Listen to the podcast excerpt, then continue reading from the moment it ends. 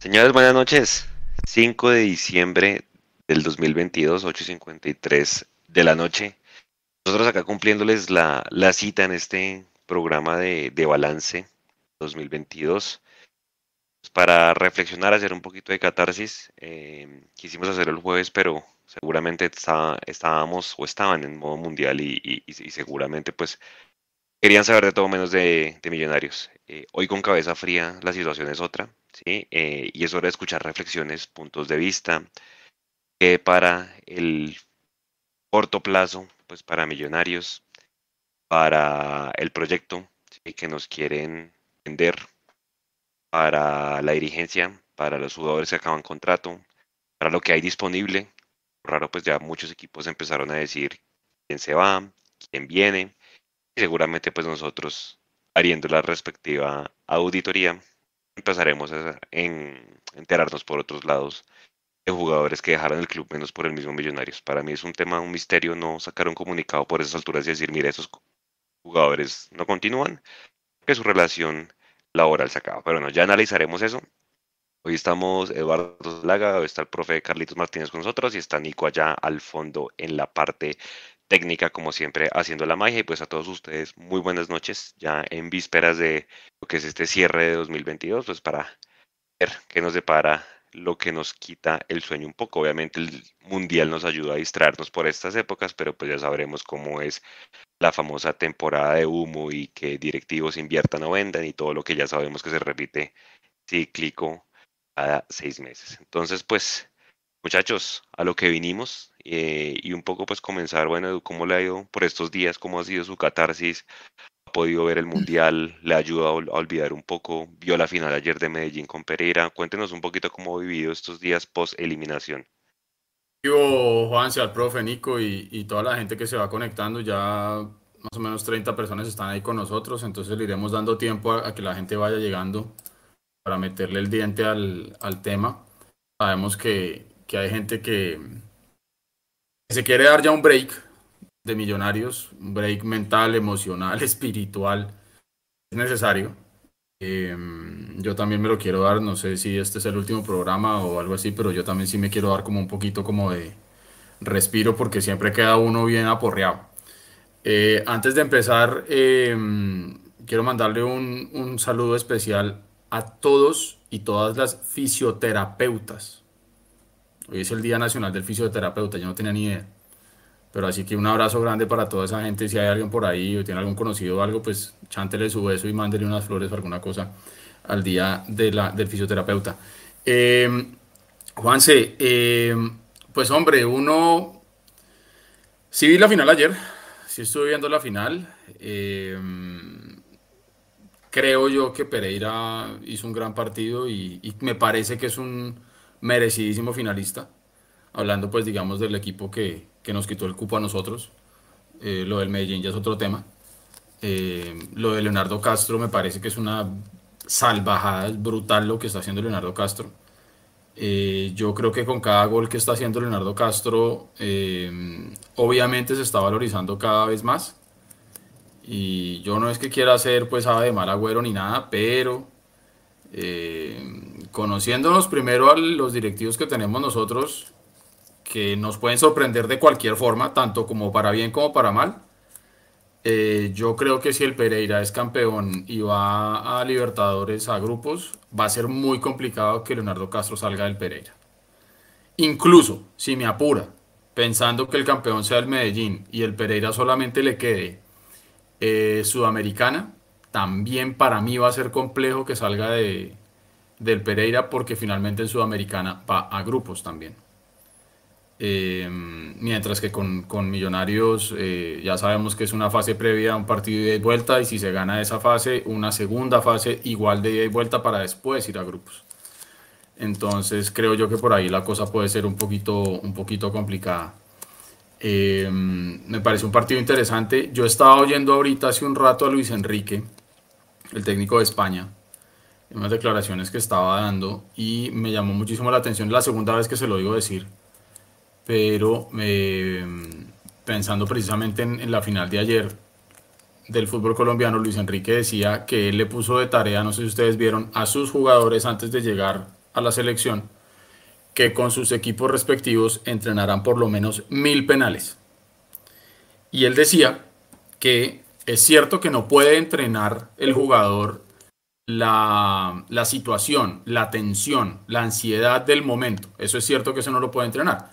Pero sí puede entrenar las superficies de contacto, la forma de patear, eh, la ubicación, la velocidad, eh, la colocación del pie, etcétera, etcétera, etcétera. ¿Por qué traigo eso a colación?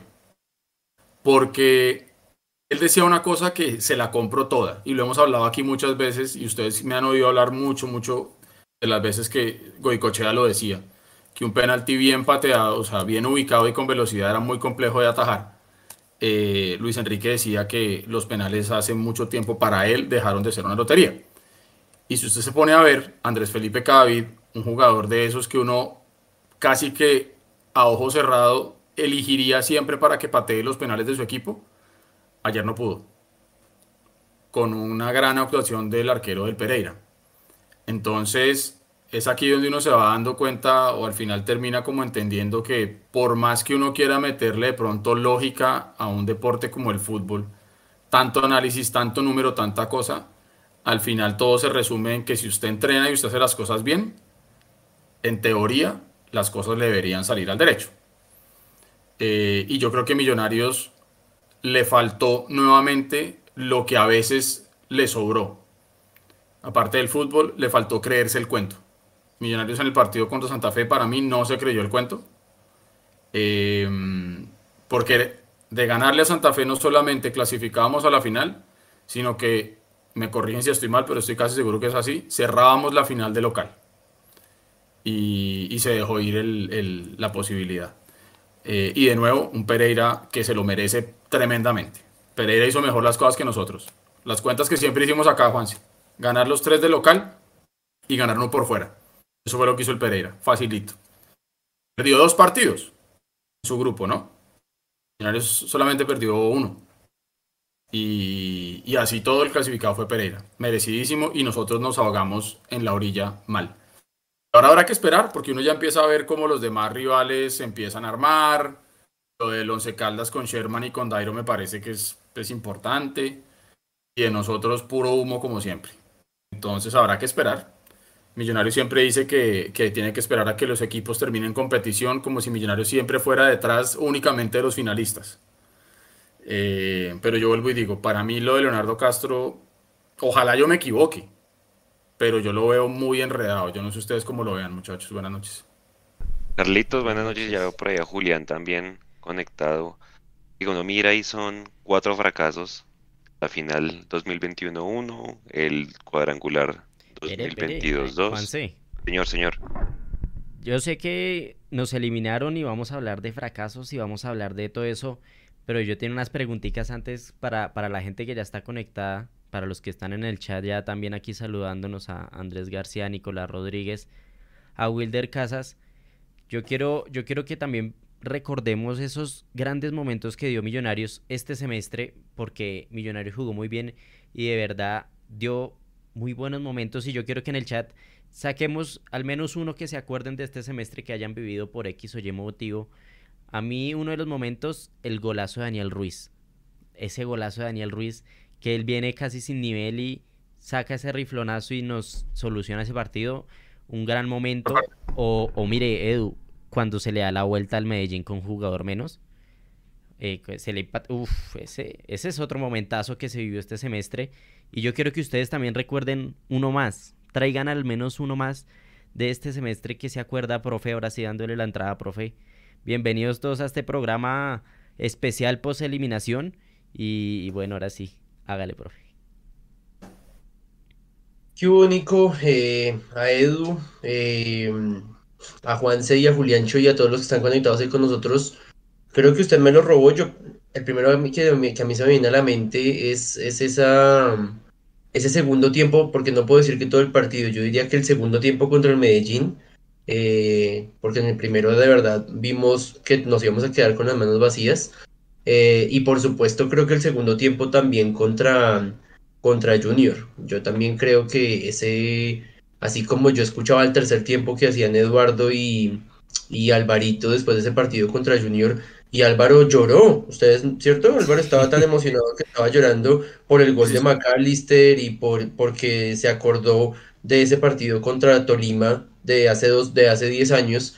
Eh, yo estaba con mi novia y yo le decía en el estadio, cuando nos quedamos con uno menos, yo le decía a ella, pues este es el momento que Millonarios demuestre si de verdad tiene casta de campeón o si esto lo va a chicopalar y creo que todos nos emocionamos un montón con ese partido. Álvaro lo retrató en el tercer tiempo de, muy buena manera eh, y creo que esa fue, ese fue el partido del cuadrangular que uno sentía de verdad que, que la vaina iba en serio y que podíamos clasificar porque volvíamos a recuperar la primera opción. Eh, lo que no nos imaginábamos, estábamos lejos de imaginarnos, era pues ese clásico eh, tan pálido, tan pobre, con una cancha que creo que fue acorde con las aspiraciones de ambos, de ambos equipos, porque Millonarios estaba muy cortado en ideas, muy cortado en, en aspiraciones, y Santa Fe estaba en la ley de eliminar a Millonarios. Ellos ni siquiera querían clasificar, ellos querían eliminar a Millonarios. Eh, y por eso cuando Millonarios empata al final con un hombre menos, eh, ellos siguen celebrando y nos siguen despidiendo así en la tribuna, como felices porque un equipo con 10 hombres les empató al último minuto con gol de Diego Erazo. Eh, y, creo que ahí, se, ahí hubo una congruencia entre lo pálido de los dos equipos que mostraron en ese último clásico, porque Santa Fe también tenía opción, ya que después que Pereira se lo quitara ganándole a, Junior en Barranquilla, pero ambos equipos tenían opción y fueron congruentes con, con una cancha también eh, descuidada, eh, con cero interés de líder de, de, cobrar, de exigirle a los operadores un cuidado de la gramilla.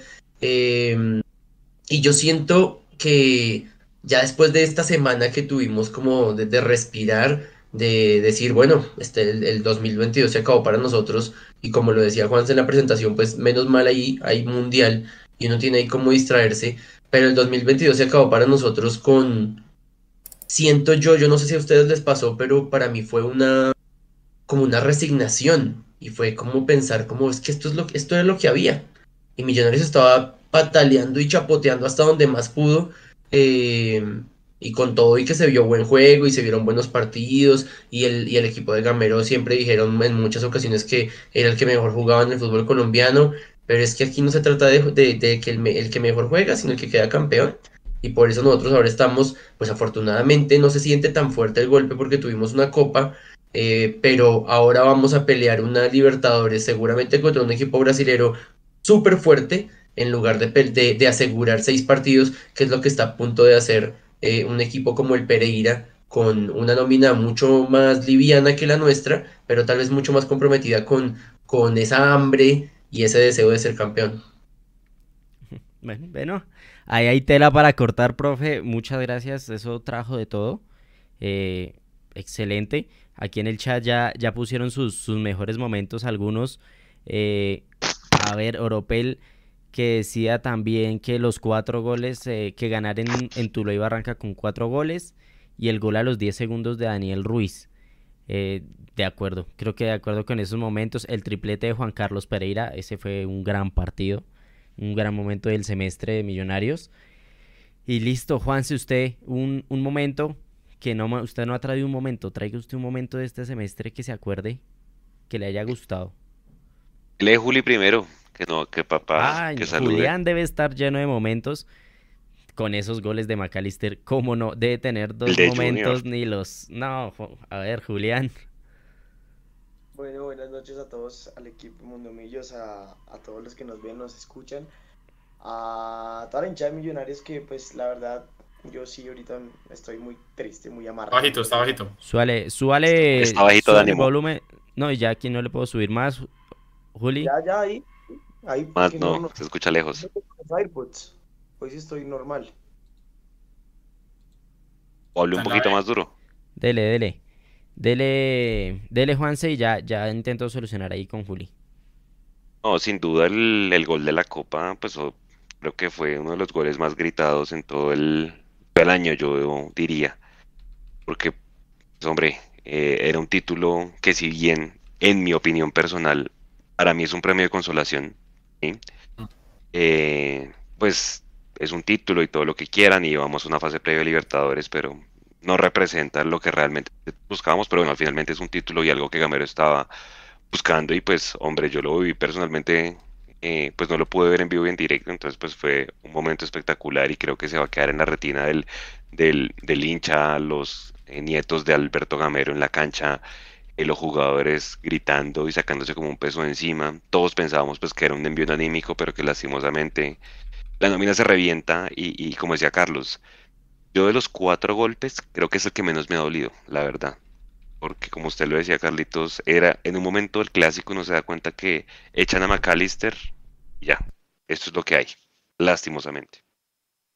Eh, pero bueno, pues como usted lo decía, eh, quedarse con la foto bonita, eh, con, el buen, con el buen recuerdo, pero pues lastimosamente nosotros, y me incluyo como hinchas, queremos ver el equipo ganar cada seis meses, porque en el equipo de Popovic, en el equipo de Burgues del 99 con casi 30 fechas invicto, pues también se vieron muchos momentos bonitos, pero ahí se quedaron. Lastimosamente los hinchas y las nuevas generaciones se construyen con títulos, sino con buenos momentos y con buenos recuerdos, ¿vale? Esa es un poquito la, la, la reflexión que nos queda. Pero bueno, mientras Juli llega, eh, Nico, si quiere ir leyendo la gente que más dice que buenos recuerdos. Venga, que yo no he dicho, yo no he dicho. Perdón, perdón. Va, Edu, Eduardo, por sí. favor. Venga, yo pedí buenos recuerdos y en el chat empezaron a tirar otra. Pero ya, ya va el turno Uy, sí, el para aplauso ustedes. en el metro. Ya va, ya va el turno para ustedes. Primero, ayúdenme para poder leer los buenos momentos. Es que si me tiran de otras cosas, no se puede. Entonces, usted, Edu, y porfa que yo aquí ya tengo uno en el chat. Mm, para mí fue el partido en Barranca, que nos permite clasificar a, a los Uf. cuadrangulares. Eh, Novelón, novelón en llegar a esta situación. Millonarios, Millonarios hubiera quedado por fuera, pues ya sabemos todo lo que habría pasado. No sé cuál habría sido el desenlace de la Copa, por ejemplo, si nos hubiéramos quedado por fuera. Entonces, digamos que para mí fue, fue como, como poder quitarnos ese bulto de sal que veníamos trayendo de ocho partidos sin ganar, el equipo perdido, ese octubre negro que tuvimos terrible. Y, y ahí fue cuando hablamos incluso y volvimos a traer a colación la famosa palabra y el famoso concepto de la jerarquía. Dijimos que ese día Millonarios eh, la había mostrado por todas partes y etcétera, etcétera, y que llegábamos con muchísimo aire en la camiseta para los cuadrangulares. Y si usted se pone a mirar, tendríamos de pronto que hacer el ejercicio, Juanse, no, no ahorita, pero seguramente lo podremos hacer en, en- en los balances que vamos a hacer del año. En cuanto a los, al desempeño en cuadrangulares, creo que ese fue el mejor cuadrangular que ha jugado, que ha jugado Gamero, porque el- la final que jugamos fue por playoff. Entonces, en cuadrangulares creo que es el, el- el de mejor desempeño y aún así no alcanzó. Nos quedamos por un punto. Primero eso. Y segundo, eh, obviamente la, la información que uno recibe, que uno lee en sus redes o en, o en- o en lo que sea, yo por mí que soy hincha de Millonarios, pues tiene mucho que ver con Millonarios. Yo no veo noticias o no me llegan noticias de, de lo que pasa con otras hinchadas o de lo que se dice de otros equipos, pero, y de pronto la gente que está en, en- conectada con nosotros nos podrá decir, pero yo veo que generó más ruido la eliminación de Millonarios a la eliminación de Santa Fe, por ejemplo. Entendiendo que Santa Fe había llegado como líder del todos contra todos, como el que tenía la opción por encima de los otros siete, por tener ese punto invisible y etcétera, etcétera, y el que supuestamente llegaba como favorito en el grupo de millonarios, reitero, por la posición en la que terminó el todos contra todos. Y entonces, el líder del, del, del todos contra todos de la Liga 2 no clasifica a la final y eso no es noticia, pero sí es noticia eh, tirarle la mala a Gamero, porque pareciera que hay ciertos medios que así como cuando quieren hablar que Gamero y Millonarios son el mejor equipo del planeta y del mundo mundial, pues también lo ponen en el ojo del huracán cuando no se logran los objetivos. Mm, yo creo que Millonarios, a su entorno, a nosotros como hinchas, por más que nosotros de hinchas, yo nunca oía a un hincha ni leía a un hincha diciendo que éramos el mejor equipo de Colombia ni que éramos el equipo que mejor jugaba. Eso lo dijo la prensa. Y eso obviamente al decirlo la prensa se replica por todas partes y luego la gilada de los rivales empiezan a, caernos encima y yo creo que no hubo un hincha de millonarios que se creyera ese cuento. Entonces vuelvo a lo mismo. la caída de Millonarios termina siendo más ruido la caída del que era líder del todos contra todos de Santa Fe, que también tiene la primera opción, por más que cuando el, Pereira empieza ganando, pues él ya no tiene nada que hacer. Pero a mí me llamó mucho la atención eso, ¿sabes? Me llamó mucho la atención eso. No, no, no hubo, digamos que, mucho ruido por el que en teoría tendría que haber sido como el que tenía la primera opción. Em, me parece un poquito extraño, pero volviendo a, la parte positiva del principio, creo que ese partido en Barranca eh, nos permitió a nosotros llegar con muchísima gasolina a los cuadrangulares y yo me sentí la verdad muy, muy feliz. Y ahí, debo confesar, dije, esto no se nos va a escapar. Y logramos hacer la épica en Barranca y entramos a cuadrangulares así, esto es de millonarios. También lo pensé cuando le ganamos a Junior en Barranquilla, en la segunda fecha del cuadrangular. Ahí también dije, esto no se nos va a escapar. ¿Y quién iba a pensar que después todos iban a ir a Barranquilla y todos iban a ganar en Barranquilla? Cosas que tiene el fútbol, ¿no? De acuerdo. De acuerdo, bueno, eh, a ver, ¿qué, otros buenos momentos se pusieron aquí en el chat? El único gol que hizo el Tico, aquí pusieron que el doblete de, Carlos Gómez a, Santa Fe, partidazo, partidazo de Carlos Gómez, y me acabo, me acabo de acordar cuál, contra quién fue el gol de Carlos Gómez de media distancia que le pega con la izquierda contra América. Qué golazo. Qué golazo ese día que se hizo Carlos Gómez. Grandes niveles se alcanzaron a ver, ¿no? Lástima que no se hayan mantenido hasta, hasta el final. Pero el, nivel de Carlos Gómez que alcanzó a tener en un pasaje del semestre era. fue, pero devorador hasta para la prensa. Es que no en vano lo llamaron a selección. Claro. ese es el tema. Es decir, eso es otro buen eh, momento, la cantidad de jugadores de millonarios en selección. Claro, y no solamente en selección Colombia, lo de Juan Pablo Vargas también. Claro. vaya un mundial y que pueda, y que pueda jugar, así sea ya cuando, cuando pues ya estaba como todo sentenciado, que le hayan quitado su gol. Porque fue autogol. No. Eso, eso, es que hasta en esas, hermano, hasta, hasta en eso se burlaron de millonarios, viejo. Que es ahí cuando yo digo que el equipo es demasiado mediático, lo que sea, porque es que vi un titular súper mala leche, ¿no? Como y las malas noticias continúan para Millonarios, le quitan un gol a Pablo. ¿Eso qué tiene que ver con Millonarios, viejo? O sea, es que eso... Puros clics es lo que buscan, hermano. Ahí sí, eh, yo también vi esa noticia. Eh, lástima ese gol de Juan Pablo Vargas, pero no lo hace él. Yo vi la repetición un par de veces y se me hace que él cae sobre el balón y lo empuja es o si es autogol. Profe, ¿usted lo vio? Yo lo estuve repitiendo un montón de veces porque yo no estaba seguro ni siquiera si había sido Juan Pablo, había sido el otro jugador costarricense. Y en la repetición detrás del arco se ve que es Juan Pablo el que lo empuja. ¿Cierto? Y después que era autogol, la verdad no lo he vuelto a repetir como para decir en qué momento dicen que es autogol del arquero. O sea, es que no sé. la misma impresión. La empuja, la, empuja es él como, como con las nalgas, yo no sé. Sí, sí, sí, se sienta encima del balón y, el balón sale hacia la portería de la misma... Sí, yo estoy de acuerdo con el profe. Ven, va, a hacer un movimiento en redes sociales para que le devuelvan el, el gol a Juan Pablo Vargas. va a hacer también, ¿Será que en Costa Rica están también como... Era gol de Yepes? Era gol de Yepes. No, no jodamos, hermano. bueno, buenas noches, mire. Natalia Martínez ya está aquí. Hola Nata, ya enviando emojis. El emoji de Mechu. Eh, ¿Cómo están? Bueno, ¿cómo está en el chat? Ahí ya hemos avanzado tema. Eh, ha estado bueno, ha estado bueno el programa. ¿Qué, queda para recordar, Juanse? No, de buenos momentos yo creo que, sean, que, son, que son esos, pues volver, como decían, a ver un jugador de Millonarios en el Mundial, jugadores en la selección de mayores que seguramente se van consolidando pues para lo que es el nuevo proyecto del otro año. Eh, era Steven Vega, la selección Colombia, eh, lástima pues la lesión que tuvo, sino pues seguramente hubiera sido un titular indiscutido, Allinas con la camiseta de la selección, varios jugadores digamos en, en un mismo tiempo, que eso no se veía hace rato. Eh, creo que son cosas buenas, pero que como decimos, pues ojalá no se queden en, buenos recuerdos. Ya, Juanse, y antes de que, de que nos, nos caiga encima el medio planeta, porque sabemos que esto es así, eh, y como también a veces nos sacan de contexto, ¿no? Eh, lo que estamos tratando de hacer este, en este momento es simplemente como recordar esos buenos momentos que tuvo Millonarios. No estamos pretendiendo lavarle la cara a nadie, ni tampoco decir que el semestre se salvó porque Vargas estuvo en el Mundial, o que el semestre se salvó porque, no sé, porque Daniel Ruiz hizo un golazo desde afuera, o que el semestre se salvó porque le ganamos a Barranca y clasificamos. Calmación.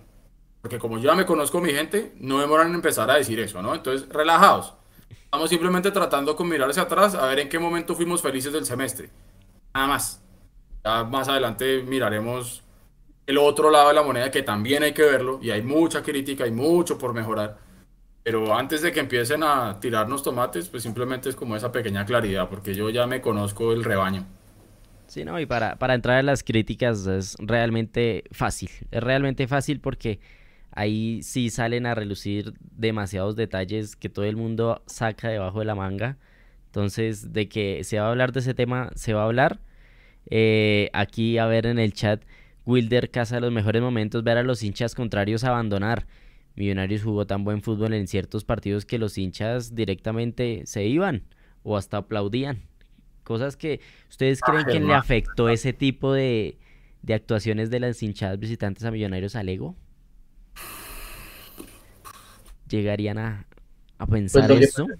Por ejemplo, una de las, de las más sonadas fue la de Barranquilla con el, con el gol de, de Jader, eh, que fue el mismo día que se armó todo el boroló en Tuluá, en ese Cortuluá Cali. Em, entonces se unieron, se unieron, se unió el hambre con las ganas de comer porque fue la época en la que comenzó toda la prensa a, explotar la, la, marca Millonarios y a decir Millonarios es el que mejor juega en cabeza de Tito Puchetti y todos los que se le unieron ahí detrás. Llega todo el tema de, de, la invasión a la cancha de los, de los hinchas de, del Cali, la, agresión a Mayer. El mismo día, Millonarios gana en Barranquilla después de un montón de tiempo. Eh, salen aplaudidos, salen abucheados todos los del Junior, salen aplaudidos todos los de Millonarios. Los mismos hinchas del Junior nos decían a, al Mecho y a mí ahí en la tribuna, eh, felicitaciones, ganaron muy bien. Eh, y en la rueda de prensa, pues también todos em, elogiando a Gamero, elogiando a Juanito Moreno, eh, aplaudiéndoles todo el tema del partido y también del reconocimiento de la hinchada de Barranquilla. Entonces, creo que todo eso ayudó y se confabuló para que Millonarios siguiera estando en boca de todos. y Millonarios hacer creo, yo estoy totalmente de acuerdo con Edu. Millonarios hace las cosas bien y es titular. Millonarios hace las cosas mal y es titular. Claro. si Millonarios hubiera sido hubiera clasificado con el punto invisible y se hubiera dado como se dieron las cosas y, Pereira lo elimina, no, mejor dicho, habríamos sido tapa de todas las revistas y todos los periódicos, pero Santa Fe nunca fue tapa de nada. Entonces, pues es como tal. Fue relevante para la hinchada, profe.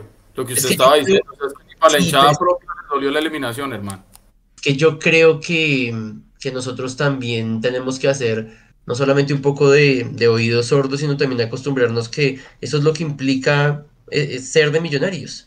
Y lo que implica ser de millonarios es que todos, nos, todos los demás nos odian y todos los demás prefieren vernos caer antes que ellos triunfar.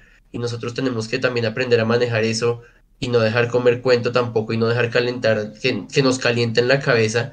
Pero cuando digo todos, no solamente hablo, hablo de los hinchas, yo no sé si en qué momento también eso afectó a los jugadores, afectó al cuerpo técnico. Yo, yo espero que no, y ellos espero algo de sinceridad cuando decían en las declaraciones, nosotros todavía no estamos en la final, todavía no estamos clasificados, todavía estamos luchando, todavía tenemos chances en esa serie de 8 o 9 partidos que no ganamos nada. Eh, y también decían, hasta que no tengamos chance, hasta que no tengamos chance, y se dio finalmente en Barranca después de perder un montón de partidos eh, inauditos. Eh, y es creo yo, a lo que todo el que esté en Millonarios se tiene que acostumbrar, a estar en boca de todos y hacer el deseo de todos o de muchos de vernos caer siempre. Sí, eso es así, eso es, eso es verdad, hermano. O sea, por ahí dicen que no hay mala publicidad, que hablen bien o mal, pero que hablen. Dicen, dicen muchas veces. Pero lo que sí es cierto es que a nosotros como hinchas nos, nos puede llegar a afectar, y es que volvemos a lo mismo. O sea, uno se levanta con el ánimo en el piso cuando las cosas no salen bien, o uno se levanta eufórico y llega a la oficina, hermano, extásico porque las cosas salieron al derecho. Eh, vaya usted a saber los jugadores cómo lo, cómo lo tienen que, cómo lo, cómo lo pueden llegar a manejar, pero lo que es cierto es que a nosotros otra vez nos quedó faltando y, y es ahí cuando empiezan las preguntas, ¿no? ¿Por qué Gamero? De hecho, hoy es 5 de diciembre. Creo, si mal no recuerdo, que Gamero llega el 2 o el 3 de diciembre, hace tres años cuando Millonarios es un video súper bonito y el tema, y llegó Gamero hace tres años a Millonarios, y entonces ya empieza todo el mundo a, cuestionar eso, ¿no? Que ya lleva tres años, que solamente una copa, eh, y que usted va a ver otros técnicos que recién llegaron y que ya están jugando finales o lo que sea. Eso es otro peso grande que tiene Millonarios. Eh, y yo no sé si realmente todos estemos preparados para continuar con un proceso que volvemos a lo mismo si nosotros como hinchas lo vamos a medir únicamente desde el punto de vista de los títulos de liga, pues claramente es una, es una gestión que no ha entregado el resultado que se espera, por lo tanto es una gestión que no ha cumplido.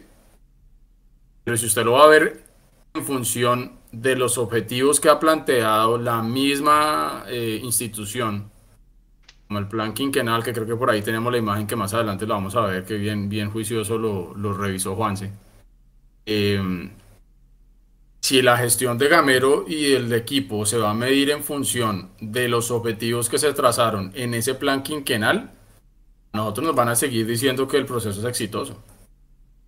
Por más que no sean las ligas que nosotros queremos, que es lo que debería tener Millonarios. Pero cuando usted lee el plan quinquenal, usted por ningún lado ve y lee la palabra campeón. Disputar final, eh, no sé cuántas fases de Sudamericana, vender no sé cuántos millones de dólares, vender no sé cuántos jugadores, eh, entrar a los ocho no sé cómo, pero usted no lee por ningún lado ser campeón. Por ningún lado. Entonces vuelvo a lo, a lo mismo. Si esa era la hoja de ruta que se planteó eh, Serpa y compañía, sobre esa hoja de ruta van a medir su desempeño al final del año, Gamero seguramente cumple unas cosas y otras no. Es como en las empresas, hermano. En las empresas existe la famosa evaluación de desempeño que a estas alturas del año la empiezan a hacer. O sea, a principio del año lo hacen hacer unos objetivos. Cuantitativos, cualitativos, se pone objetivos de negocio, personales, lo que usted quiera. Al final del año, ¿a usted sobre qué lo evalúan? Sobre lo que usted puso en esa, en fijación de objetivos al principio del año. ¿Es así? Entonces, si usted al principio del año al principio de este periodo pues, del plan quinquenal puso X determinados objetivos, pues usted va a evaluar la gestión sobre eso. Por más que nosotros como hinchas queramos evaluarlo solamente desde el punto de vista del campeonato de liga, que con lo que estoy de acuerdo, debemos ser campeones siempre. Entonces, para mí ahí va a estar siempre la, la eterna discusión. Ellos ven el negocio y ellos ven a millonarios proyectándose por un lado nosotros lo queremos ver por el lado romántico, emocional, de siempre, de fútbol, de ser campeón.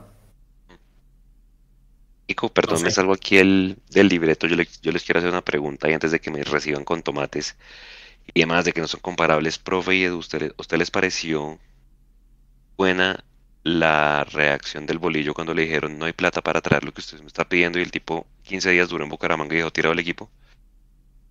Más allá de la barra brava y todo lo que se dijo. Uy, bueno. Y está bueno, ¿sabe por qué? Porque es que usted hoy ve como el Once Caldas anuncia a Dairo y anuncia a Sherman. Sherman. Entonces, claro, si el bolillo vio que les barataron esa vaina, el hombre dijo, no, no, no, papito. Hasta luego y me voy. Yo... Lo que pasa es que nosotros vimos algo similar, lo que pasa es que no, nunca lo supimos como tan de frente. Pero a mí, a mí eso me hace pensar en Diego Coca. ¿Recuerda? Digo, Coca también nos dejó esta vaina botada y se fue. Aquí con el bolillo lo estamos viendo pues como más de frente. Eh, yo creo que el bolillo vio que llega y tiene X jugadores y ve que se los van a empezar a sacar y él dice, no, ¿sabe qué? Prefiero evitar la fatiga. y el man salió corriendo. ¿Qué dice, profe? Pues yo creo que no es, nunca lo vamos a poder comparar con lo que nos, nos gustaría de pronto de, orgullo y de amor propio en, un técnico aquí en, Millonarios.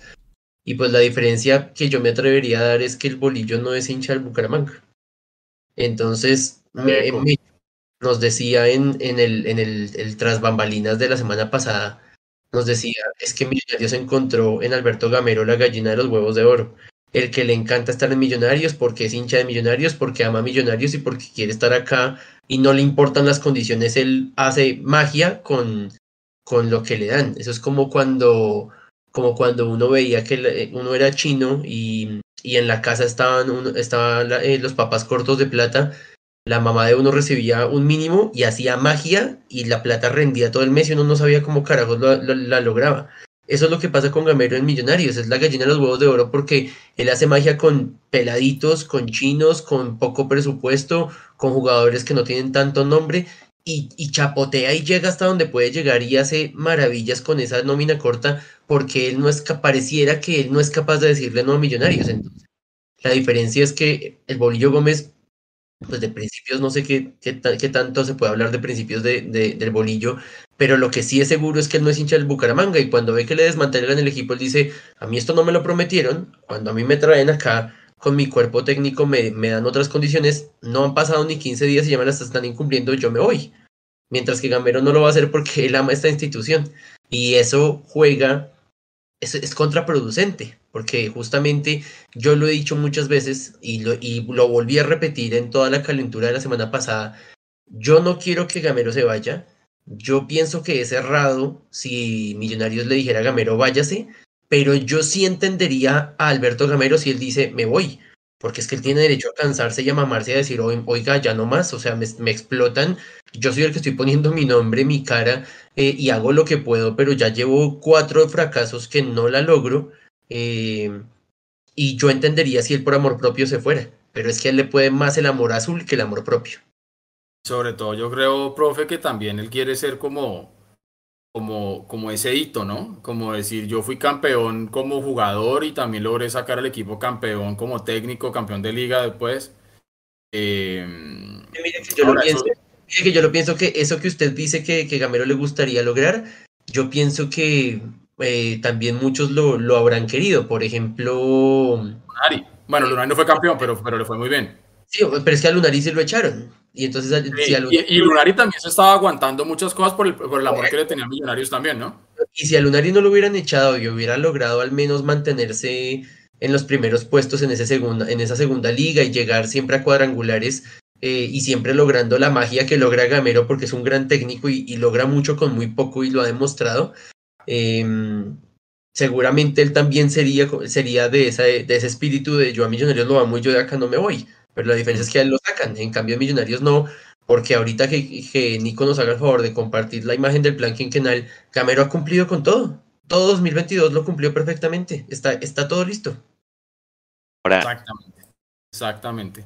Pronto Nico nos va a ir poniendo para que Juan se vaya desarrollando el tema ahí. Quítense, quítense un poquito el corazón quitémonos el corazón de hinchas, porque yo sé que todos queremos ver a Gamero.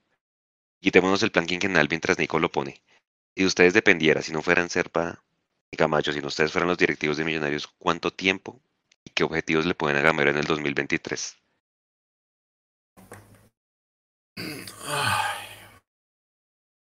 Pues vea, claramente, primero tendría que ser campeón de liga los primeros seis meses. Eh, yo no sé qué es más difícil o qué es más fácil, si reemplazar un técnico a mitad de año o a final de año. Eh, reforzar el equipo a mitad de año o a final de año, o empezando año, como ustedes lo quieran entender. Eh, yo creo que condicionar el, el estar o no estar, pues también termina muchas veces eh, generando que ese desempeño no se pueda dar de una manera conscientemente tranquila, por lo menos. Yo creo que Gamero ya sabe el peso que tiene encima. La cruz que carga. La cruz que cargan los jugadores que hacen parte del plantel. Los que están hoy y los que van a llegar. Eh, pero obviamente, yo, yo, creo que la Copa le compró tiempo a Gamero. Yo vuelvo y digo, para mí la Copa es importante desde el punto de vista que suma en el palmarés de millonarios. Y eso es importante. Que no sea eh, el trofeo o el título más importante que estábamos esperando, creo que eso se cae de maduro, eso no se discute, eso se sabe, es obvio. Yo no voy a poner la copa al mismo nivel de la liga porque no lo tienen. Es como si usted pusiera al mismo nivel la Libertadores y la Sudamericana, nada que ver. Pero no deja de ser importante. El día que uno no se gana eso, uno dice que es una copa de papel. No solamente hablo por millonarios, hablo por todas las hinchadas. El día que uno se la gana, es importante. Debe ser importante siempre porque lo hemos hablado siempre acá, Juanse, Millonarios debería apuntarle a ganar todo lo que juegue. Amistoso, eh, oficial, de liga, de copa, de lo que usted quiera. Em, lo que pasa es que yo creo que el, el, problema precisamente es que como Gamero no ha podido ser campeón de liga, eso mismo le quita peso a la importancia de haber quedado campeón con copa, de la copa, perdón. Ese es el problema. Para mí, el problema es ese. Ahora, obviamente, si hubiéramos perdido la final de Copa y además no clasificamos a la final de Liga, pues eso sí, creo que el rancho estaría más incendiado de lo que está ahorita. Profe, ¿qué le pondría a Gamero? Mm. Yo creo que ser campeón, es que el problema con Gamero es que él mismo no se pone un objetivo. Yo siento que, que los objetivos de él son tan amplios como los de cualquiera que él mismo deja de medirse con, con un rasero objetivo. Eh, y creo que esa fue la razón de mayor presión mediática y de los hinchas y de los directivos y de todos con la salida de Pinto. Pinto se dijo a sí mismo, si yo no clasifico a, a, a, a cuadrangulares me voy. No cumplió y le, no clasificó y le tocó cumplir. Entonces, eh, ahí, ahí como Gamero no se compromete frente a su pregunta y quitándome la camiseta y el amor y el corazón. Yo digo que yo creería que a él le exigirían, bueno, siendo coherentes con las dos fases previas que se nos vienen de Libertadores, clasificar a fase de grupos. Ojalá se pudiera pasar de grupos de Libertadores, pero es que se vienen dos partidos muy jodidos antes de llegar a grupos de Libertadores eh, clasificar a fase de grupos y obviamente, obvia y consecuentemente, eh, tener alguna chance también de jugar eh, Sudamericana en dado caso que la Libertadores no funcione y ser campeón de alguno de las dos, de alguno, alguno de los dos semestres. Porque si el objetivo que se cumplió ahorita fue clasificar a, a torneo internacional por ser campeón de Copa o si hubiera logrado por, por reclasificación, pues el objetivo tiene que ser más, tiene que ir más allá para 2024 y la, y la manera inmediata de lograrlo es ser campeón para clasificar directamente a fase de grupos para 2024. Entonces ser campeón de alguno de los dos semestres y de ahí para allá, pues obviamente es que yo siento que ser campeón de copa debería ser eh, como un premio seco de una lotería. ¿sí? Millonarios tiene que apostar a ser campeón de liga eh, y, con lo que dice Edu, que Millos tiene que ganar todo lo que juegue, así sea un amistoso en, contra Emelec, que lo perdimos también.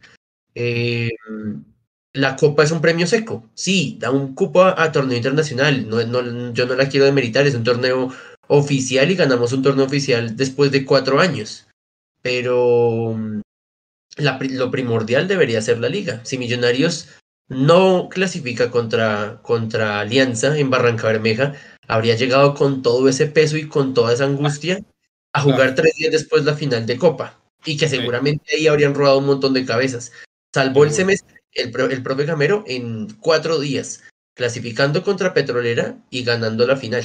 Y ya, un, y ya las personas que decían, bueno, si Gamero no gana absolutamente nada y lo eliminan de cuadrangulares, no puede contra Petrolera y pierde la copa, se tiene que ir. Y en cuatro días salvó su, su continuidad de millonarios. Eh, entonces, siendo, no sé, escueto eh, y quitándome la, la, camiseta, yo creería que la exigencia para él debería ser una de las dos ligas, eh, clasificar a fase de grupos de Libertadores y, consecuentemente, eh, tener alguna chance en Sudamericana. Aquí en el plan, al Nico que sí, ah, sí. pongo ahorita, señor. Mientras lo pone ahí, yo le quiero atravesar el bus porque efectivamente por aquí en el chat nos dice, ay, se me perdió. Aloviche nos dice, ¿por qué no leen a la gente que está en el chat? Nos está regañando. Entonces, mientras, mientras ponemos la imagen del plan quinquenal, voy a tratar de leer aquí algunos comentarios. Por ahí Eh, son muchísimos, pero no alcanzamos a todos, pero, pero Ay, mire este que me buenísimos. de Juan Claro, Rodríguez, que va muy en línea con lo que estaba diciendo el profe. Juan Rodríguez nos dice, es preferible hacer una buena sudamericana y llegar aunque sea a semifinal de ese torneo, que hacer el oso en Libertadores en fase de grupos. Em, yo creo que lo estábamos hablando hace un rato del tema de Leonardo Castro. ¿Usted qué prefiere? ¿Venir a jugar Sudamericana grupos? Usted va a tener seis partidos donde lo van a ver. O venir a jugar por lo menos una llave inicial de fase previa de, Libertadores que nadie sabe qué va a pasar. Eh, eso por un lado. Y por otro lado, porque ahora mientras el profe eh, hacía su reflexión, me hizo pensar en una cosa. Nosotros hemos venido sufriendo el último par de años porque eh, no salimos campeones de liga, vamos a Libertadores a fase previa, el equipo no se refuerza a esta altura del año en la que estamos, diciembre, noviembre, diciembre, porque dice que tiene que esperar a que se acabe el campeonato para ver qué queda libre, para no sé qué, pensando en el refuerzo a Libertadores. A la luz de eso que acabo de decir, y en virtud de los objetivos que se le podrían poner a Gamero, yo a Gamero le pondría que tiene que ser campeón de liga en el primer semestre. ¿Para qué? Para que desde junio el señor Cepa y compañía tengan garantizado ya un cupo a Libertadores en grupos y desde ahí empiecen a mover y a gestionar para traer a alguien para enero del siguiente año, hermano. Ahí no habría excusa. Digo yo, no sé. Continúen ustedes adelante. Eso sería un proceso mejor estructurado con, con esa gran ayuda de un título en el primer semestre. Ojo porque aquí en el, en el chat más, eh, más datos que dijeron que un momento fue que fue por primera vez al estadio y fue al clásico. Claro, también hay Ah, momentos claro. personales que, que debieron suceder durante el semestre y también me gustaría que contaran algunos si tienen, principalmente aquí, eh, transmitir desde cabina del Estadio del Campín. sí, Una locura Claro, este semestre. Ese tema, les llevamos también transmisión desde, desde Ibagué. Les, les dimos un contenido brutal que creo que también nos llena mucho, que, que de verdad fue eh, un trabajo grandísimo de todo el equipo para llegar a conseguir esto y también de todos ustedes que están ahí en el chat que apoyan el medio y que nos informamos entre todos y hacemos comunidad. Eh, no, genial es esa parte. También gracias a, a Kaiser por a- acordarme de, de que hay esos momentos durante el semestre que, que no todo es tan malo. Y listo. Que otros momentos, si, si se van acordando, sigan tirando en el chat y dele, Edu. Eh, aquí O bueno, decían una aclaración y es verdad, dice Iván Kame, que creo que le hacía a Edu al profe, y es que clasificar a Sudamericana, acuérdese que hay que eliminarse primero con un equipo colombiano para pasar a fase de grupos. No, porque con ese formato nuevo usted tiene que eliminarse para que de cuatro que clasifican vayan dos nomás. Eh, Sí, tienes vea, el. Ahí es el donde plan está el quinquenal. de Colombia en la Conmebol, ¿no? sí. Sí, sí, sí, tienes razón. el- el plan quinquenal en este año había mínimo una final de liga, no se cumplió, y había dos rondas de Sudamericana. Si Millonarios le hubiera ganado al Fluminense, se queda en esa tercera fase, hubiera alcanzado a ir a Sudamericana y seguramente por ahí los directivos esperaban pescar, ir a dos rondas de Sudamericana. Ahora, para 2023, ¿qué hay? Y arranco el espere, primer espere, tenga el bus. Tenga el bus, tenga el bus. El 2022 era lo que usted acaba de decir, lo que no se cumplió, la final de liga, mínimo una final de liga y dos rondas de sudamericana. Sí, Se cumplió lo de clasificar a los ocho los dos semestres. sí, Y venta de 2 millones de dólares eh, en jugadores. Rivaldo. Aquí 2.5 estamos hablando millones. de Emerson Rivaldo. Ya, ahí los cumplió. Sí, Emerson fue por 2 millones. Sí. Que por eso fue que lo vendimos tan joven, porque la MLS paga esa plata cuando son tan jóvenes. No, y el, no, el Chicho Arango fue el año pasado. No, fue No, Emerson. yo iba a decir lo mismo. Yo iba a decir lo mismo de Sí, ¿no? Chicho, pero no, ese fue, eso fue el, el año Sí, ¿no? pasado. Emerson Rivaldo que nos quedamos supuestamente con un porcentaje para futuras ventas, pero hombre, el pobre Emerson creo que no jugó ni siquiera 10 partidos. Y mire que- El- que es el mismo objetivo para 2023, el primero que figura en la lista Ah, es- ¿Cuál?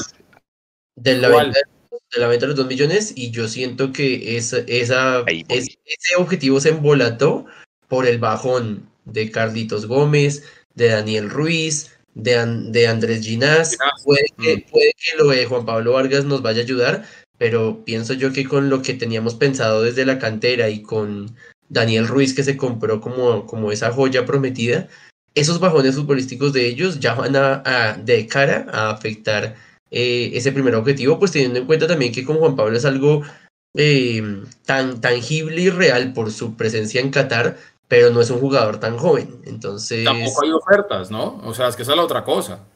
No hay ofertas por Juan Pablo, por lo menos que se conozcan. Y la otra cosa es que, desde el punto de vista, o sea, siendo completamente pragmáticos, es mejor vender un jugador en 2 millones y que solamente se nos vaya uno, o que termine vendiendo en millonarios dos o tres en 330 mil dólares para, no sé, o 500 mil Pues dólares. si regalamos. ¿Entiende? Entonces ter- podríamos terminar en virtud de tratar de cumplir esa venta de 2 millones de dólares que en lugar de hacerlo en un solo jugador, termina haciéndose, haciéndose en dos o tres jugadores y queda mucho más complicado reforzar. Porque efectivamente, ese es uno de los objetivos del plan quinquenal para el 23. La misma cosa, venta de 2 millones de dólares en jugadores, clasificar a los 8 los dos semestres, lo mismo que en el 2022, dos rondas de Sudamericana, mismo objetivo que había en el 2022, y habla de fase de grupos de Libertadores. La única diferencia que yo veo acá es que por lo menos en el 22 ponían mínimo una final de liga. Si usted se da cuenta en el 23, ni siquiera están contemplando una final de liga. Horrible. Esa sí que me la, esa sí que me la expliquen, hermano. No se les Porque haga en el, raro. 24, en el 24 sí tiene mínimo una final de liga y en el 25 también. En el 23 no. Entonces es como si el 23 ya se supiera o se, se intuyera que, Es la que vamos a premonición. desbaratar el equipo y que, y que no vamos a llegar a ninguna final en el, en el 23. No sé. Le tengo, una, eh, un contragolpe para, esa, para ese plan quinquenal. Si en algún momento, por orgullo, amor propio, eh, decisión de los directivos, resultados terribles, lo que sea, Gamero se va, ¿el plan quinquenal cambia? Mm, Posible. Eso es, eso es un buen ejercicio, pero como ellos dicen que eso es un plan financiero, que no es deportivo. Ese es el cuento que nos quieren vender. Eh, Exactamente, exactamente. Pero es que yo digo una cosa. El problema es que si, si Gamero se va, seguramente va a ser por malos resultados, no va a ser porque se fue, se quiso ir campeón estilo Nicolás Viconis, entonces se va. Bien sea que se vaya, bien sea que lo echen, lo que sea. Se va, se- va por, por algún mal momento de millonarios. Y llega un técnico con esos mismos con esos mismos objetivos financieros y va a decir, ustedes me están obligando a cumplir con esto cuando el equipo está tan mal en este momento y qué, y qué técnico se va a comprometer a eso. Entonces ahí es cuando yo digo, el plan tiene que cambiar, el plan es ¿El plan es un plan quinquenal azul y blanco Alberto Gamero? ¿O es un Ah. plan quinquenal al que un técnico Ay. tiene que adaptarse y adecuarse? Uy, usted la tiró al ángulo. La tiró Claro. al ángulo porque yo no lo había pensado desde esa perspectiva, ¿sabe? Es como si este plan 21-25 fuera únicamente pensándolo en Gamero. Eh, que yo sí creo que va a ser muy complicado que, que otra persona, ya lo hemos hablado aquí, que otro y lo técnico firme. se le, se le mida a, a una vaina de estas. No sé. A menos que el que termine hablando sea el billete, ¿no? Pues que llegue un técnico al que le interese que le paguen bien y que esté cómodo con esto porque aquí por ningún lado dice ser campeón. Entonces cualquier técnico podría hacer la que hizo Comesaña antes de que lo sacaran del Junior ahorita. A mí me trajeron para clasificar a los ocho y llegar a la final de Copa. Eso fue lo que yo hice y Comesaña se lavó las manos delante de toda la prensa nacional. Entonces aquí podría llegar un tipo parecido, donde diga yo llego, yo firmo en virtud de estos objetivos, aquí no me están hablando de ser campeón, entonces a mí no me jodan. A mí no me pidan ser campeón, ahí le entrego sus dos clasificaciones a cuadrangulares, ahí le entrego de pronto las rondas en Sudamericana o en Libertadores, y por ahí de pronto yo termino de potenciar algo de la cantera para que vendan los 2 millones de dólares en jugadores y chao, socio. Y como no me están pidiendo campeonato, estoy tranquilo. Porque es que ni siquiera habla por lo menos de la copa. Que uno diría, listo, es que listo, está bien. No se animan a hablar de, de- de final de liga en el 23 o, o campeonato de liga. Hablen de la copa. Pero es que ni para millonarios la copa pareciera que importa. En este plan quinquenal me refiero. Que en este plan que dice que clasificar a los, a los dos eh, cuadrangulares en, a mitad de año y a final de año, siento yo que pasa lo mismo que pasó en, en este semestre. Si Millonarios lo elimina Alianza, o bueno, en ese partido queda eliminado y no clasifica, réstele los veintipico mil de abonados para cuadrangulares. Entonces clasificar a cuadrangulares significa veintipico mil de abonos y un montón de plata, y ahí es donde ellos cumplen, sin importar si es campeón o no. Exactamente. No es que el tema vamos por lo económico. Yo creo que ahí es donde hinchada y lo que queremos, lo que las directivas quieren, cogen por caminos distintos y ahí no hay nada que hacer. Y es un golpe duro y es una realidad que nos tenemos que comer todos los semestres, por lo menos mientras esté Amber al frente de este proyecto del señor Gustavo Serpa. Oiga, jugadores que se les vence contrato, los voy a decir, ustedes me dicen si se queda, no se queda o si muchas gracias. Uy, eso está bueno, aquí es donde la ruleta rusa. David Macalister Silva, ¿renuevan y por cuánto, profe? Chao. Gracias. Edu. Yo lo renuevo por un año. También Igual yo lo renuevo por un año. pero yo lo, yo lo dejaré ir. Que la gente nos diga, que la gente empiece de una vez ahí a escribirnos esos jugadores que va nombrando Juanse, si ustedes lo renovarían o no. Hagamos la misma dinámica y vamos, vamos tratando de leer a la gente. Vale, Juanse. Entonces, bueno, McAllister, el profe dice que no, yo digo que sí por un año, que la gente diga, bueno, Albert Park, aquí ya dice Maca que siga. César y, Ángel, y Angélica, ay, tan chéveres, están juntos. César y Angélica dicen chao, pues, me imagino que es de Maca. Eh, John Alexander Ramírez Díaz dice un año más. Juan Rodríguez dice se queda próximo de te interino. Uy, la tiró cambiada. Eh, Natalia Martínez Maca renuevo. Oropel Maca un año. Carlos Acosta lo renueva un año y que se retire ya. Maca renuevo dice Iván Camé. Y Andrés Suárez renovarle. Dele, Juanse, el siguiente. Vamos con los dos centrales. Buenú, también se le vence ahorita. Y Murillo, ¿renuevan alguno o los dos? Muchas gracias. Profe. Creo que a Murillo toca renovarlo. Yo creo que se va a quedar por, por el tema de su lesión. Y ah, yo renuevo a Cueno. Va a ser Liga, Copa y, y Libertadores. Yo lo renuevo. ¿qué dice Edu? Ay, hermano, es que uno se pone a pensar, y uno- si yo digo no los renueve a ninguno de los dos, eh, pues yo ya no sé con qué nos van a salir los directivos para reemplazarlo, o sea, no sé. Pero para no ser eh, tibio, yo le respondería que yo no, sin pensar en las directivas, yo le diría que, que muchas gracias a los dos. Y hasta luego. Veamos a la gente rápido. Andrés García, Murillo tiene como uno o dos años más de contrato. Mao Borges, Cuenú y Murillo, gracias. Andrés Leighton, chao, Cuenú. Eh, Iván Came, Cuenú, chao, Murillo, renuevo. Vea, él, él hace un 50-50. Carlos Acosta, los dos son horribles, pero no hay más. Cuenú, chao, Murillo, lo dejo. Miguel Kitian. Bueno, ahí estamos viendo ya de pronto algo similar, donde se, se pide renovar a, o se, se opina renovar Sí. a Murillo y a Cuenú no. Andrés Murcia. Murillo se queda, Cuenú fuera y ya. Y dejar a Murillo y Cuenú. Hay que darle continuidad, no hay más. Dejaron a Perdón, hay Pedro Franco Petrolera, bueno. Perdón, ahí Edu, un, un fe de ratas.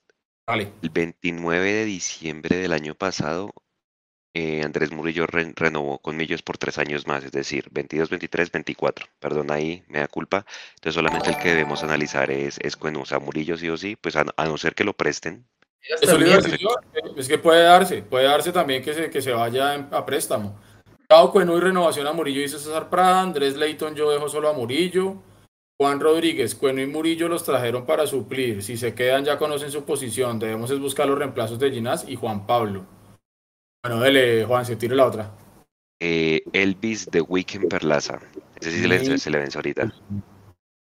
Yo creo que ahí sí se va, va a estallar ese chat. Dele, profe. Se le- Perlaza, ¿no? Dije Perlaza, Sí. ¿cierto? Sí, El apoyo espiritual del grupo. Piense bien su respuesta. Perli, Perli, como le dice el mono rubiano. Pero me dejó ahí pendiente a, a Vanegas. No sé cómo es la situación de Vanegas. También nega se le vence en julio del año pasado, del siguiente año, perdón. bueno, Le quedan sí. seis meses. Eh, No, no, Perlaza, chao. Que dice que le hacen una fiesta de despedida. Partido de despedida para Perlaza, dicen acá. Bueno, Alexander Ramírez que- dice, y doy, y doy plata para que no vuelva. Que se vaya Elvis Crespo Perlaza, Edwin Hernández, Elvis fuera, No, Miguel. Kitian. Yo opino lo mismo, creo que ya Perlaza ya ni siquiera es titular, hermano. Yo creo que ya, chao. Perlaza que se vaya y que nos regrese la plata, dice Andrés García. Eh, Perlaza lo dejo. Ah, vea, mire, Iván Cami. Ah, caí. Perlaza lo dejo. El lejos de Millonarios. Está bueno. Yo creo que es Elvis una, una- debe buscar nuevos conclusión. aires, dice Michael Olivares. Perlaza ya cumplió, se va Andrés Murcia. Lo dejo a Perli para otros puestos de vestimenta y demás. Ya. Si se puede No, Pablo, llevar buenas noches. Pablo, buenas noches. Bienvenido al No, es programa. como, como- es como haber llegado tarde a una fiesta. ¿Cómo estamos? Bueno, aquí No, estamos haciendo el, el balance. Sí, estamos hablando ahorita de los jugadores eh, que Ya se les vence Perlaza. contrato. A ver, y, Sí, pensando y si, si les gusta o no. Para nos seguir. queda. Lástima que Julián se Hermano, le está desconectó. dando durísimo a Perlaza. Perlaza tiene puesto en la venta de fritanga, chao. Elvis no me disgusta, era el único caremalo que teníamos, dice Albert Park. Y ese es otro tema para analizar ahorita. Uy, Eh. sí, Perlaza es más malo que pegarle a la mamá de Eduardo Vargas. Usted no Uy, sabe es que yo vivo con el pibe Valderrama, mire, con el doble del pibe Valderrama, digo yo. No, Sí, a- haber tocado el tema Perlaza fue abrir aquí la quinta puerta del Averno. Diga. Richard Celis, Pablo. No, pero Juan se Es- nos va a es- estallar el chat. usted pasa de a Celis, Juan Sebastián. No, hermano, Pero- usted también se pasa. Se Toca pasa de decir que se va. Juanse. No, Celis se quemó hace rato, pobre Celis. No le fue bien. No sé para qué lo trajeron, la verdad. Porque estábamos, acaba, se acaba de ir nuestro, creo que se acaba de ir Rivaldo. Corríjanme. Estábamos mal de extremos y venía como extremo, como solución de extremo. Señor. Sí, sí, sí, sí. Y era como esa esperanza de que se consagrara en esa zona y, y su, y su gambeta y su control y su técnica que al final no mostró nada que, que chocó, chocó mucho, a muchos le chocó ese, ese, ese nivel de Celis. Juan Rodríguez dice adiós Celis y que borre las fotos con la copa. Qué perros. ¿Quién es Celis? Pregunta Víctor Vela y Carlos Acosta. ¿Quién es Celis? Ahora, ahora, nos quedan los del 2023, pero ahí sí les voy a poner un asterisco para que ustedes me digan qué harían. ¿Los prestarían? ¿Les darían seis mesecitos más? ¿Qué harían con estos jugadores? Luis Carlos, junio del 2023, profe. Yo lo dejo y aprovechando que no me preguntó a mí por lo de Celis, me, Perdón. me tomo la palabra que dice Kaiser ahí en el chat, que dice que desperdiciamos cupo extranjero para nada. Uy, sí. yo siento que el extranjero, un extranjero en Millonarios tiene que marcar diferencia, por eso es que Celis no, no, da- no va, punto. Y a Luis Carlos lo dejo. Ok. Luis Carlos, Edu. Sí, yo lo dejo. Yo lo dejo entendiendo que no es el goleador, el 9, el crack, el killer que, que, que necesitamos. Pero es que tampoco se vendió así cuando llegó. Acuérdense ustedes muy bien, y esto lo he dicho hasta la saciedad, Gamero fue muy claro en las primeras de cambio cuando llegó Luis Carlos. Le quitó la presión de una. De una, Gamero siempre dijo, los goles los tendrán que hacer, lo pueden hacer los goles los defensas, los volantes, delanteros, extremos, hasta el arquero, pues le faltó decir. Eh, yo creo que Luis Carlos, en buena forma física, eh, puede llegar a ser un jugador importante de construcción de juego, más que definición, para mí. Sí, de acuerdo. E- Y ese es el modelo de Millonarios. Millonarios es construcción de juego. Por eso creo que, que va bien en, el, en la estructura. Ok. Bueno, Uy, Además- venga, Además, además puede jugar de extremo también. Paren todo, Sí. paren todo. Michael Olivares, sería la locura ver en Mundomillos a Perlaza y Celis como panelistas. Nah, ahí ya. uh. bueno, este es, Uy, me lo imaginé Profe. y todo. profe, profe, este es discipliné. de, este es de amores y de odios. Oscar Vanegas, julio del 2023. No, pero yo con qué cara digo que se vaya si yo dije que se quedara Cuenum. Se jodió, lo tiene que dar. Sí, pues. Pablo, ¿usted qué hace? ¿Lo deja? ¿Lo presta? ¿Qué hace? No, yo creo que hay que dejarlo. Eh, por lo menos, ese, aunque, aunque el tipo de verdad defendía con un cuchillo entre la boca y caminaba sobre la cornisa todo el tiempo, me parece que es, me da más seguridad que Cuenú. Cuenú me parece que en cualquier momento la podía embarrar, pero el que la terminó embarrando fue Ginás, nuestro querido Ginás. Entonces, Ay, sí, yo, yo a Venegas yo lo dejo porque es, necesitamos un, un, un personajillo de ese tipo ahí, ahí El atrás. típico central que entra a cerrar el partido, ese sería Vanegas en, en las mejores situaciones. Sí. ¿Qué dice Duque de Vanegas? Eh, pues en tierra de ciegos el tuerto es rey. Pues digamos que yo lo dejaría, pues, porque no creo que vamos a traer nada más.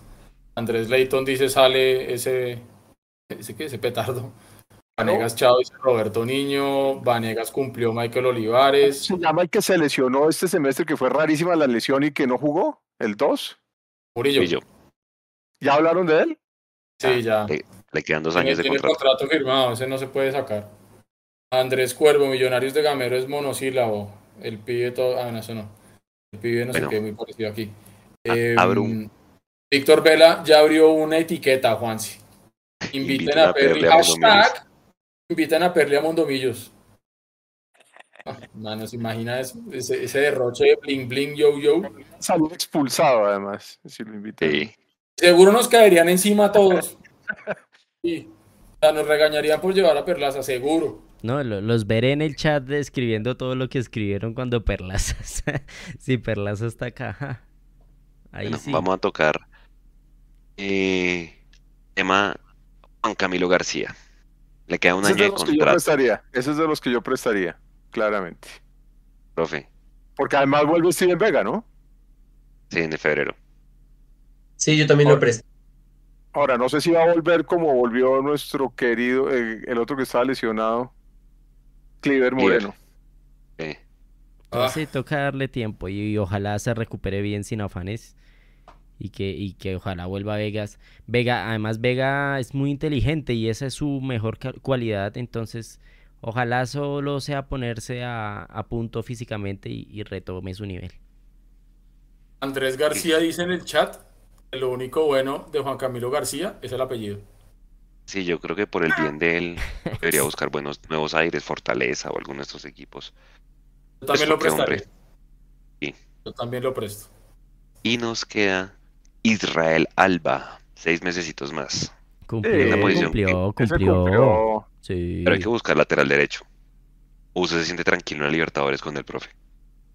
No, hay que buscar otro, pero obviamente si salimos del gran Elvis Perlaza, pues toca dejar a Israel. Hay gente que se pregunta, Edu, que no se entiende cómo sentaron a Rosales. ¿Usted qué opina? Pues yo tampoco, pero como finalmente el que manda es Gamero y cuando se le pregunta a Gamero por jugadores que están borrados, él se pone bravo. ¿Te acuerdas cuando le preguntaron por Cleaver? Pregunten Sí, por sí, sí. los que no están. Semejante coscorrón el que le metió. Entonces es mejor, pues, confiar en que si Gamero es el que los ve todos los días, el que entrena con ellos todos los días, eh, y si la decisión es netamente basada en su desempeño futbolístico, él considera que no está, pues no está. Así como dicen, como el dicho este, de, capitán es capitán, mande bien o mande mal, o bueno, ustedes me entienden. Eh, sí, algo así. Eh, entonces, Bienvenido al programa, Chapulín. esa- sí, algo así, güey. Donde no algo manda capitán, no manda Y- marinero, algo así, ¿no? Una cosa así, o, o- o sí, o jefe, jefe, así. Bueno, en fin, lo que sea. Ha sido regalado, no se le mira el diente, entonces hay que regalar a Carlos, hay que regalarlo. Me dejaron morir, que Y para mí el que sí se la ganó, por lo menos un añito más que yo le dejaría, es Daniel Cataño. Creo que cuando entró le aportó No, claro. Daniel Cataño. No, es- ese es calidoso. A mí me parece calidoso y le falta más gol, le falta gol. Ese en Tolima tenía gol. Sí, Que, ¿qué dice que no cobre los penaltis, que no cobre los penaltis ninguno. no, es que Sí, Millonarios no profe. puede tener un penalti a favor nunca más en la vida. Lo decreto, ya. No, eso es una locura. Sí, nunca Yo- más. fue cuando más estrés sentí, cuando nos cobra, nos pitaban penalti, eh, fue cuando más estrés sentí. Ah, No había venga, quien Pablo, algo que ya le preguntamos a todos y que usted no ha respondido es momentos eh, felices que le dio Millonarios este semestre. Ya dijeron bastantes, piense uno y, y lo trae ahorita a colación. Vaya pensándolo. Y Venga, venga, mire, si. El único que me varios. saltó papeleta. Camilo Alejandro Bustos Ávila. El que manda, manda, aunque mande mal. Gracias, Camilo Alejandro. Mis compañeros se me dejaron morir. Ese, no, es que no, la Se verdad fue, no se fue al era. mar. Se fue al mar de Bolivia usted para buscar el dicho. Al mar de lágrimas de Argentina. Oiga, profe, Eh, Momen- momentos felices se lo voy a responder mientras, pero haberle ganado a Nacional en Medellín, estadio lleno. Ve, Ese es partido- momento y, y alguien, sí. para mí eh, fue de los mejores partidos que yo le había a Millonarios, ese 2-2 en el cuadrangular del primer semestre. Espectacular ese partidazo. Y yo creo que el momento, si hubiéramos pasado a la final, hubiera sido, hubiera cogido muchísima más fuerza el partido contra Alianza, el 4-2 en, en Barranca. Sí, Que ya lo ese para mí fue, Ese lo fue dijo Edu. otro. Ese partido lo mencionó Edu. Edu. Nico, vea. ¿Qué? Héctor. Salcero. Héctor Salcedo dice, Póngalo en pantalla. mirándolo bien, mirándolo bien, ya lo puse. Dice Héctor Salcedo, Salcero, mirándolo bien y con calma, tenemos un equipo muy malo. No, Pues, Pero bueno, calmados. Oye, no me estoy estamos burlando de calmados. nada. ¿Qué estamos haciendo catarsis y, ¿qué hacemos, y sí? qué hacemos con Jader Valencia? Estoy de acuerdo con John Huertas que dice ganarle a Junior y ganar la final de la Copa. Esas dos cosas fueron un momento millos, impresionante. Yo grité ese sí. gol y, y otro vecino, grit- gritamos dos vecinos, pero por la ventana del edificio con toda ese- esa victoria, esa, de la Copa, cuando la ganamos. Es que además era un grito atorado que teníamos con Gamero hacía rato. Total. Bueno, si llega una oferta por Vargas o por Ginás, ¿ustedes los dejan ir? ¿Alguno de los dos? Pues es que es Sí. el- Es que creo que no hay mejor momento que ahorita. Hay que Pero lo que me preocupa es que llegamos siempre muy mal a la Libertadores, o sea, nos desbancamos para la Libertadores, chimbísimo. Deberían ganar peso en la Libertadores un poquito. Lo que pasa Sí. es que era lo que estábamos conversando, Pablo, es que esa Libertadores a la que vamos nosotros es una fase, es la fase previa de la fase previa de los grupos. Entonces, si entrando a grupos, yo digo, bueno, tengo cómo convencer al jugador de que se quede, que va a tener exposición internacional, pero es que pueden ser dos partidos y chao, y ya. Yo creo que Bueno. a Ginás, a Ginás se le pasó el, el pico, el, el mejor momento. Creería yo que si llega alguna oferta ahora, eh, habría que tomarla. Eh, Daniel Ruiz. Lo mismo con. Juan Pablo. Y lo mismo con... Igual, igual. Sí, se tienen que ir. Este es el momento para irse. Si no, aquí se quedan como maca. Álvaro Montero. Ya, No, claro pues, que sí. Yo dejaría ir a Álvaro Montero. ¿Y quién traería para suplirlo? Dejaría a Juanito. No, definitivamente no, pero, pero eh, trataría de pescar a Graterol, por ejemplo. o volver a un venezolano. Los venezolanos son buenos arqueros. ¿Sabe, ¿Sabe quién no se haber ido nunca? Viconis. Para mí, de- ese, era, ese debió haber sido el, el Viera de Millonarios. César y Angélica dice que dejen quieto a Bad Bunny. Ese es Montero. Mire, Y Johnny bueno, Díaz menciona a Chunga. Sí, señor. Chunga, pero ese Chunga va para el Tolima. Allá va a ser muy sí. jodido que lo, que lo esto. Y Mosquera, Mosquera es un arquerazo. Ese de Tolima es bueno. Oiga, profe. Y pues nada, Diego Erazo. Creo que muy poquita producción goleadora. Apenas 12 goles en el año. En el año. Y vea, yo lo, y ahorita estaba viendo. Leonardo Castro lleva 25 goles en el 2022. Es una bestia ese jugador. Una Enchufadísimo. locura. Está enchufadísimo, hermano. Airo Moreno, 22 goles en el año. Luciano Pons, 18. Iber Cambindo, 15. Hermano, cuando usted tiene un goleador es a otro precio, profe. Sí, yo creo que, que si Diego no, no pudo al menos adueñarse del primer turno suplente y se lo ganó Javier Valencia, eso ya da mucho de qué hablar. Es que hace un año, Pablo, decíamos qué diferente sería con arquero. ¿Se acuerda? Cuando sufríamos por arquero hace un año. Sí, hemos tapado los huecos de a poquitos. Y ahora, como dice Edu, nos descubrimos los pies. Eh, eco. Eso lo dijimos el día que llegó Montero, ¿se acuerda? Y a El hoy día que es llegó el 9. Montero dijimos eso. Por taparnos la cabeza nos despamos los pies. Se fue Uribe para el Junior, le fue como a los perros en misa. Y, vea, y nosotros. eh, Ahora, ¿cuál es el, ¿cuál es el otro tema? Que acuérdese que Gamero también lo dijo. No sé si fue en esta rueda de prensa con Santa Fe o en la anterior. Creo que fue en esta con Santa Fe. Donde él precisamente cuando le preguntan por el tema de, de la definición de Millonarios y los goles, él habla que Millonarios fue de los equipos que más goles convirtió y no necesariamente por tener un delantero, goleador. Si usted me lo pregunta a mí, desde la perspectiva de no depender únicamente de un jugador que le haga los goles, usted podría pensar que no es un mal camino potenciar al resto de los jugadores del equipo para que puedan llegar a definición. Supongamos que tengamos a un jugador como Leonardo Castro y que sea el único que pueda definir y se le moje la pólvora, ¿qué hacemos? Es que, eh, pero ¿sabe qué? Le voy, a, le voy a decir una cosa que analicé ayer viendo a Inglaterra. Inglaterra se llenó de nueves y no tiene sino uno. Pero si usted se da cuenta de la simpleza de Inglaterra, Eh. cada vez llegaba a, mire, Henderson, que no es nueve para nada, llegó de nueve y gol. Y después, y después llegó otro que tampoco era ninguno de esos y gol. Entonces, eh, cuando se genera buen fútbol y se genera la oportunidad de que un mediocampo llegue, un mediocampista llegue al, al área, se vuelve nueve. Entonces, realmente nueve, nueve, yo pienso que sí tiende a desaparecer esa figura del nueve, por eso que estoy diciendo, porque una buena estructura de juego puede hacer que cualquiera se vuelva nueve. O sea, ese pase del mundial, no sé si lo han visto, que es el pasecito de atrás y llega alguien y ¡tin! Pase de Oiga, la vida que ahora le dicen, señor. John Huertas dice aquí en el chat, nos pregunta, ¿qué opinamos de las declaraciones de Daniel Giraldo? Saludos. ¿Qué dijo Sí, Daniel Giraldo? Yo no estoy enterado. voy para allá. Voy para allá. Listo. RR. Profe, la, profe, la voy a nombrar nombres de otros equipos que ya muy juiciosos anunciaron salidas, menos nosotros, no entiendo por qué. Usted me dice sí o no, y los traería o no. Y lo mismo ejercicio con Pablo y con Edu. Entonces arranco. Qué angustia. Tuve riesgos, quedó libre hoy con la equidad. Lo traigo. Y ese ya estuvo en Millonarios, Espere, además. ponemos la lista en pantalla para que la vean. Mire, en pantalla van a salir los nombres de los jugadores que van saliendo de otros equipos. Digan ustedes en el chat a quién traerían. En este momento está la salida de Equidad. Eh, bueno, ¿a quiénes traen? Entonces yo, yo ya rescaté de lo que está poniendo Nico, pero si hay alguno que le llame la atención, póngalo en el chat y los leemos. Entonces, Pero léalo, léalo, pero acuérdese que hay gente que nos oye, no nos ve. Ah, bueno, El mire, bajas de sí. Equidad. Stalin Dele, Mota.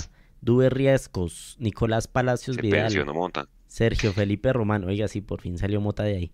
Faber, Andrés Gil Mosquera, José Hernando Estupiñán Riascos, Neider Barona Solís, Carlos Andrés Peralta Barrios, esos son, esos son los de Equidad que se van. Tuve ¿Alguno, riesgos. alguno Todos traerá dijeron que sí. Yo agarro a Duber de una. Edu, Yo me traigo a Dubier también. listo. Li- eh. Nico, pasemos. pa- Él dijo que sí. Que Dubier de una. Ah, bueno, Voy, bien. voy al el Junior, siguiente. si quiere, Nico. Junior Entonces, va... Junior- No, el ten- bueno, No, sí, sí, sí, el la van poniendo Ah, ahí, está. le damos a la gente. Espere, espere, mientras van poniendo Sí. ahí, dice Dubier es un tronco. No. Eh, mm, Mantilla, habla Albert pero Mantilla no está en, en, en- en. Equidad. César y Angélica habla de Dubier, que Dubier es más que Jader. Entiendo, si entiendo bien el mensaje. Dubier no lo traigo, tiene muchas lagunas. Habla de Miguel, Miguel Quitián. Eh, y ya, creo que eso es lo que. Ah, Stalin Mota no, se va de la equidad, sí. Pregunta Camilo Alejandro Sí. Bustos. Ahí estamos leyendo que Stalin Mota se va de la equidad. Ah, se Que le esta vaya bien. Edwin Hernández también habla de riesgos y además nos incluye a Giraldo, a Uribe, entendería que es Fernando, y dice que No está Castro. Giraldo de los que salen. Ahí no sale Giraldo en esa lista. Giraldo No, porque de Giraldo es de contrato. Todavía Junior. Giraldo le queda un año de contrato. Lo que pasa es que lo que dicen de las entrevistas es que él expresó su deseo de salir, de volver a Bogotá. Entonces aprovecho y les pregunto, ¿Daniel Giraldo repatriarían? Yo sí. De una, hermano, de una, sin dudarlo. Profe, Yo siento Sí. que fue muy cómodo en Millonarios. Pienso que jugó cómodo en Millonarios. ok. No, o sea, adueñó del medio campo prácticamente eh, Giraldo. Se fue, Fernando se fue por Uribe. dinero y de verdad yo, yo creo que esa decisión pesa. Fernando No, Uribe hincapié. el, el partidazo que se hace en la final, el señor Dubier Riasco. Por favor. Fernando Uribe, profe. hace falta a nosotros. Un, un Riascos en es el tu banco. maqueño, ¿verdad? un ¿Ese es ra- tu maqueño? Sí. Un Riascos Uribe, en, profe. en el en el banco sé. me gusta. ¿Sabe qué traería yo? Jugadores que sean hinchas de Millonarios también. Eso es jodido, pero, pero yo, yo se la compro desde el punto, o sea, le entiendo la idea y yo se la compraría, pero es jodido. Aquí habla de un Alexander Ramírez, habla de Sabac, pero lo último que leí de Sabac es que estaba negociando con Alianza Alianza Lima. Ujú. Bueno, ahí está la lista de, de Junior, Juan. Créeme. Fernando Uribe, ¿sí o no? Sí, yo traería a Fernando Uribe, claramente. Profe, Es que uno con la nevera vacía, como dice que no, por más que le tengamos rabia por la manera como se fue. Pucha, lo que es, pasa es que con esas lesiones, que hermano, yo- un antecedente jodido. Sí, y él en Millos estuvo lesionado, pero, pero en el fútbol yo sí entiendo que si ofrecen más plata, pues hay que aprovechar ese cuarto de hora de ser futbolista y chao, pues eso lo entiendo. Pero el tipo no cerró la puerta en Millos. No me parece que la haya cerrado, ni, ni Di Giraldo tampoco. me parece que la dejó más abierta a Giraldo que Fernando Uribe. La gente que no quedó comentarios tan de la gente. molesta con la salida de Daniel Giraldo porque es que Daniel Giraldo no tribunió tanto. ¿Entiendes? Giraldo llegó Sí. bajo perfil, Y. Fernando, y habla bastante. Literalmente Fernando habla. dijo que iba a estar solamente seis meses en Millonarios. Mientras eh, le salía alguna propuesta del exterior. Pues Giraldo Ese es, siempre el tipo de, ese es el tipo de nueve que sí necesita Millos, o sea, ese es el perfil de nueve que necesitamos. Yo no traería a Fernando Uribe para responderle Yo su tampoco. pregunta. Y no lo traigo Ya, por una razón muy sencilla. Sacando el contexto y todo lo que ya hablamos. No es por eso, sino porque es un jugador que no tiene continuidad. No ha venido jugando. Sí. Es un jugador que no sabemos si finalmente se recuperó o no se recuperó de lesión. Para que venga a recuperarse aquí, yo prefiero traerme un jugador que esté en plenas condiciones y que pueda ponerse los guayos y la camiseta desde el minuto cero en la pretemporada y pueda empezar a romperla. Yo acuérdese- creo que ¿Cuál Acuérdese que Fernando, Millonarios? Pero- ¿Cuál pero- Millonarios? dos buses, hermano. dos buses le mandaron. a Transmilenio y ese ITP por un lado y por el otro. Eh, ve, ya se me olvidó. Sigan a ver. No, pero es que, Iron del Valle. espere, espere, que No, yo le quería decir algo a Edu. Venga, venga, antes de que pase con, con lo de Pero esto. rápido, mano. Acuérdese Dígame, que Uribe, dígame. acuérdese que Uribe, cuando llega a Millonarios, llega también de una para y de estar recuperándose de una lesión. Viene del Junior de una para y está recuperándose de una lesión que no, que, que lo evita que vuelva a tomar nivel acá. Si ya lo hizo y no fue garantía antes, porque cuando llegó a Millonarios la última vez venía de una para larga. Yo no creo que Uribe quiera volver a Millonarios Ah, eso es otro tema, pero a, gana- Ahí como menos otra vez. contraargumento de lo que decía Eduardo de que Uribe estaba quieto. ¿Cuándo lo traigo? Oiga, eh, Iron del Valle. ¿Ustedes se traerían un Sambuesa, por ejemplo? A- Allá, allá iba. Mm, Iron del Ese Valle. Sí, odia a. Millonarios. Claro. Sambuesa odia a Millonarios. Pero Ay, ese no me viene ni a palo. No. Iron del Valle tampoco. Iron yo creo que sí se vendría a Millonarios, pero no estamos en Iron todavía. o sea, Iron, ¿Tenemos estamos esa en- lista, Juanse? Ah, no. Once Caldas Caldas. América. Iron. No, no, porque es que Once Caldas no, no, no, no publicó, pero les pregunto porque es el que estaba ahí suelto. Bueno, mire, ahí en pantalla están los de América. Iron se Pues, vendría a ok. Millonarios. Y creo que lo dijo alguna, en algún, en algún testimonial dijo que Yo sí algo me con ellos. A mí de Iron siempre me gustó, no solamente que es crack, que es goleador, que apareció en los momentos importantes, eh, sino que es uno de esos jugadores trabajadores y calladito, hermano. Yo creo que ahorita lo que necesitamos es obreros y no tribuneros. Yo, yo me traería a Iron del Valle sin ningún problema, hermano. Centro delantero, extremo o no importa. Exactamente. Total. Yo me lo traigo, sin ¿Qué problema. dice el profe? Profe, Iron del Valle, siempre en mi equipo. eh, Ese sí sirve Wow. para los penales. Miguel Kitian dice que se me hace que Iron lo quemarían. Dice no más Iron Andrés Leighton. Iron gracias, dice Kaiser 1946. Eh, me traigo todo el carnaval barranquillero brasilero, dice Acuervo. Ninguno del América, dice Mao Borges. Eh, que me traería a Graterol. El arquero sí me lo traería. estaría más tranquilo con Iron, así fuera a la banca, dice Andrés Velázquez. Por aquí de Zambuesa decían que no, que porque es santafereño. Miguel Quitián está, estoy de acuerdo con Miguel Quitián, que dice el único de América que traería sería Carlos Sierra para que nos deje de hacer goles. Ese nos jodió Pero siempre. ahí, ahí en el listado de salidas de América no está. Hay cinco jugadores que salen de América. Está arriba, está arriba. Arriba. Yo no traería ninguno de sus. No, Pérez, ese Ah, tipo ya chao de acá. Anse, pille lo que dice Andrés Leighton. No falta nada más que digan que venga el caballo Márquez. No, ese man va a jugar allá en Santa Marta, déjenlo quieto. ¿Estás seguro? Sí, segurísimo, ese man va a jugar allá. Ahí lo levantaron. La, parte- la primera parte de ese comunicado. ¿Hay, ¿Hay más? Sí, Una, una pregunta, ¿qué jugadores tienes pre- tiene Millonarios prestados? Ah. Eh, Sebastián Navarro y Diego Abadía. Abadía. No, lesionado, se lesionó en. Fortaleza, o sea que ese no va a volver por ahora. Una lesión jodida de ligamento cruzado de rodilla. Y Ah, del no. Junior. Jesús Cabrera. No, hermano, yo no creo sirve. que no me traigo a ninguno, ¿sabes? Es que yo no sé por qué. No, yo no. eso- esos en Bogotá no funcionan, hermano. Pero el carachito funcionó. Pero listo, uno. Habría que hacer un ejercicio, ver de cuántos han llegado del Junior que han funcionado últimamente, pero yo no creo que. eh, O sea, Velar. leamos- le- leamos lo que dice ahí de Junior, léaselas, porque es que yo no alcanzo a ver un carajo. Con el también corazón llegó par- y Con el corazón partido aquí vino a jugar, aquí lo recibimos con su corazón roto. Lo de- del Junior, dice que salen Fernando Uribe, que ya lo mencionamos, Jorge Arias, Jesus Cabrera, Zambuesa, Carmelo Valencia, Don Pajoy y Cetré. Ush, La barrilla que hizo Ah. Junior está brava, le digo. Sí. Usted, ustedes, a ver, ¿ustedes hubieran traído a Sherman y a Dairo? ¿O alguno de los dos? Si hubieran tenido el billete. Que Ah, Sherman, ya, sí. Sherman ya pasó por acá y no funcionó. Sherman no. Dairo sí. Dairo ya estuvo y a Dairo ya le fue bien. Eh, y no sé si por la por, por el, el tipo de personaje que es Gamero, si un loco como Dairo se acomodaría en Millonarios. ¿Por qué le cogieron tanta bronca a Dairo? En, en lo del la hinchada azul? 2014. Por lo de la o- semifinal del 2014.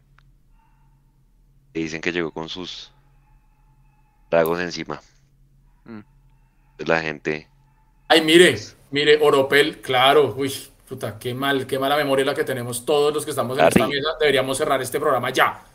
Oropel dice, Larry vino del Junior y la rompió. Y la Está. recincha. Que usted dice, Pablo. La Ese es viene- ese es- déjemelo quieto. Y viene del Junior, ese era lo que estamos hablando, que venía del Junior. Pregunta, pregunta con el diario del lunes. Espera ahí, pregunta con el diario del lunes porque aquí hay opiniones divididas. Hay gente que dice que hubiera utilizado la sanción de Vargas para poner a Larry, que fue el mejor jugador del semestre, en vez de.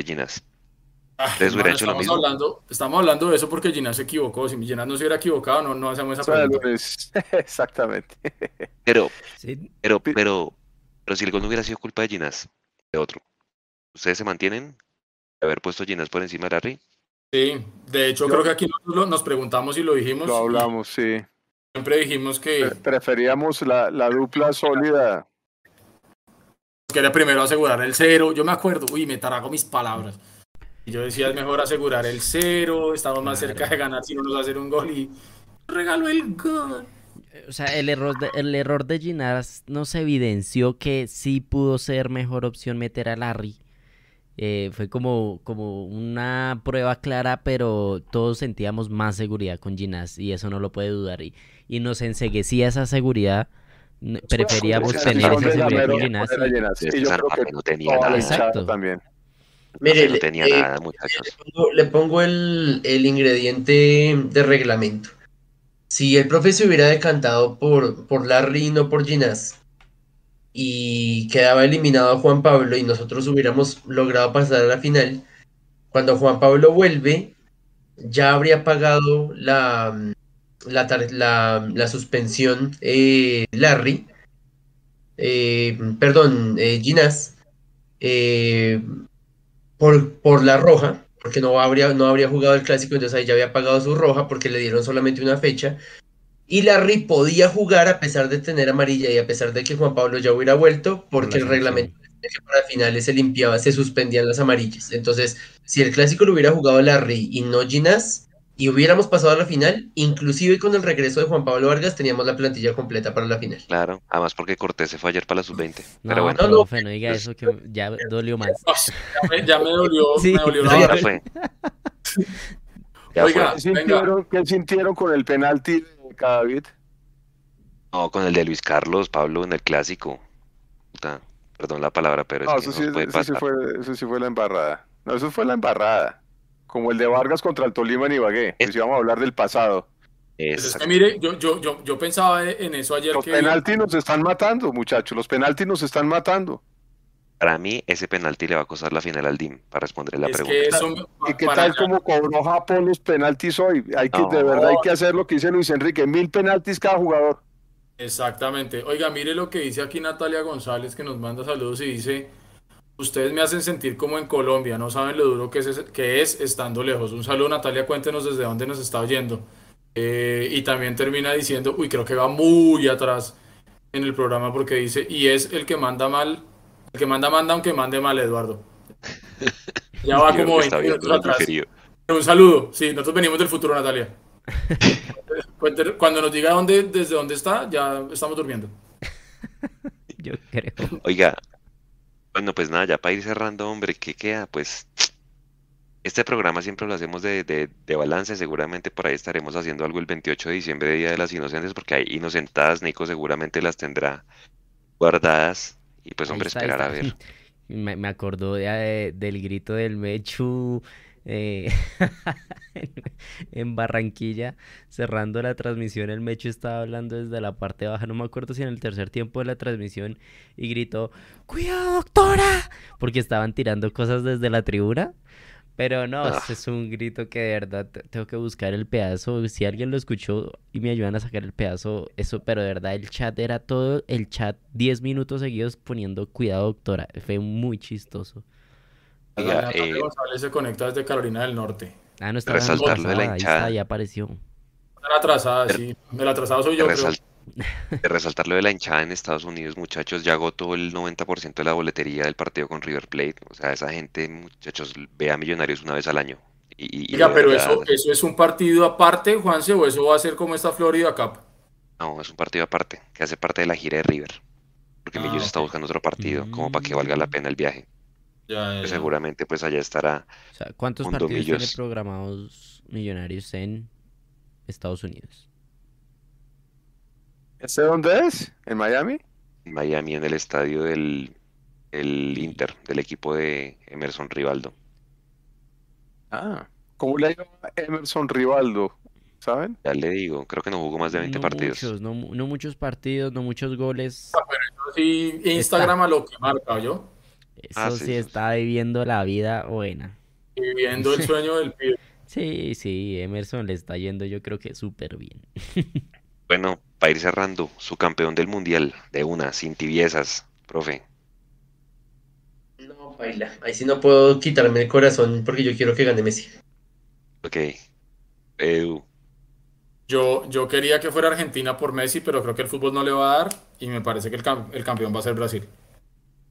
Pablo, ¿Quién quiero o quién creo que va a ser? ¿Quién Porque quiero que sea Argentina, pero Que creo no, que va a ¿quién ganar va a ser? Brasil. Brasil, yo también creo que de gana acuerdo. Para Brasil. los que dicen Inglaterra, yo leo a Inglaterra que juega igual que el City. Juegan muy bien, pero en cualquier momento no, no dan más. Yo creo, yo creo feliz Inglaterra elimina a Francia, por ejemplo. Quedaría muy Y- contento, satisfecho. La otra es el goleador, porque eso es lo que tenemos en la Juan, si usted, hermano, comprometa. Brasil. Brasil, Brasil, Brasil, dije Brasil. Ah, bueno, ok. Y, o sea, esos manes no vieron hoy ese primer tiempo. O sea, ¿Quién está de goleador hoy? Mbappé. Mbappé. Pero Ese ¿cuántos goles? Cinco, creo. Cinco. Mm. Cinco. ¿Le falta dos para alcanzar a James? Uno. A Messi hizo seis. Venga, Edwin Hernández pregunta, ¿cuándo es el próximo programa?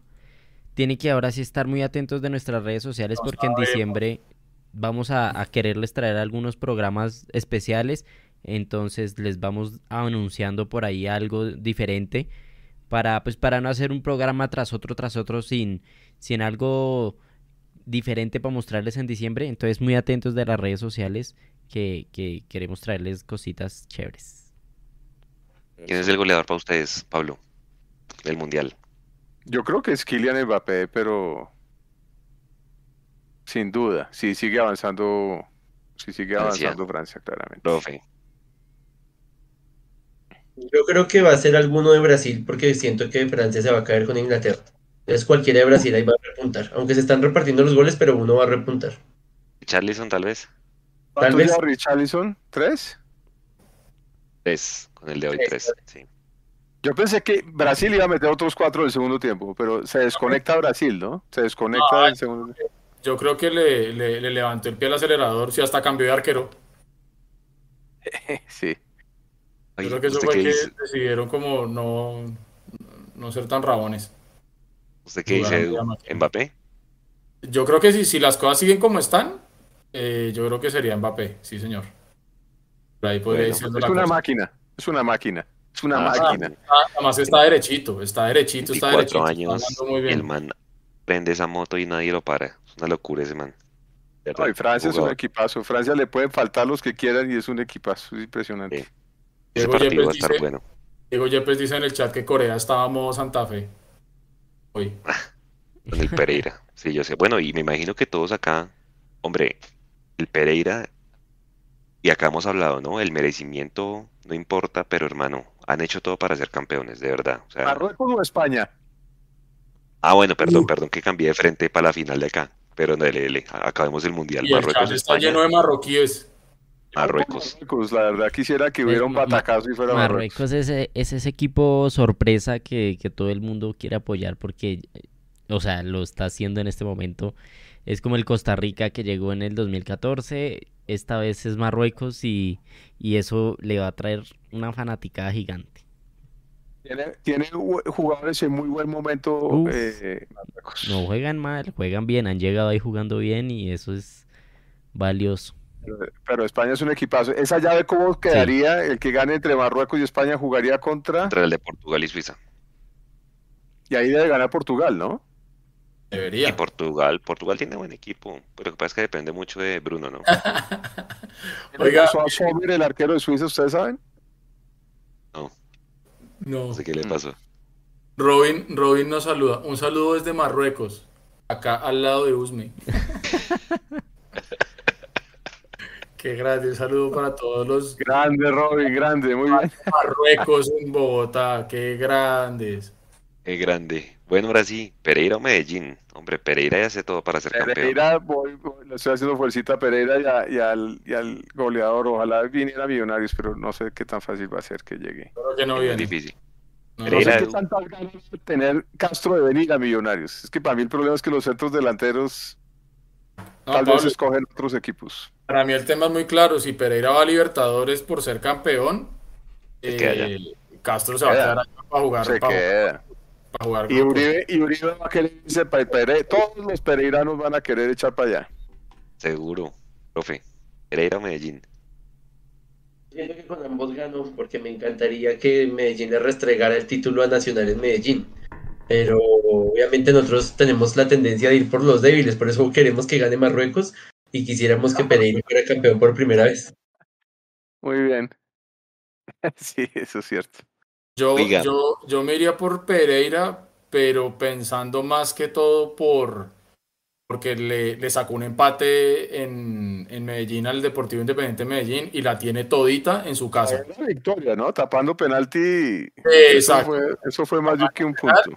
Y también súmele la otra tajada que hace faltando dos segundos, ese cabezazo que le, que le saca el chipi chipi a Pons, creo que fue, después de un centro de Cadavid que estaba jugando de extremo, más o menos.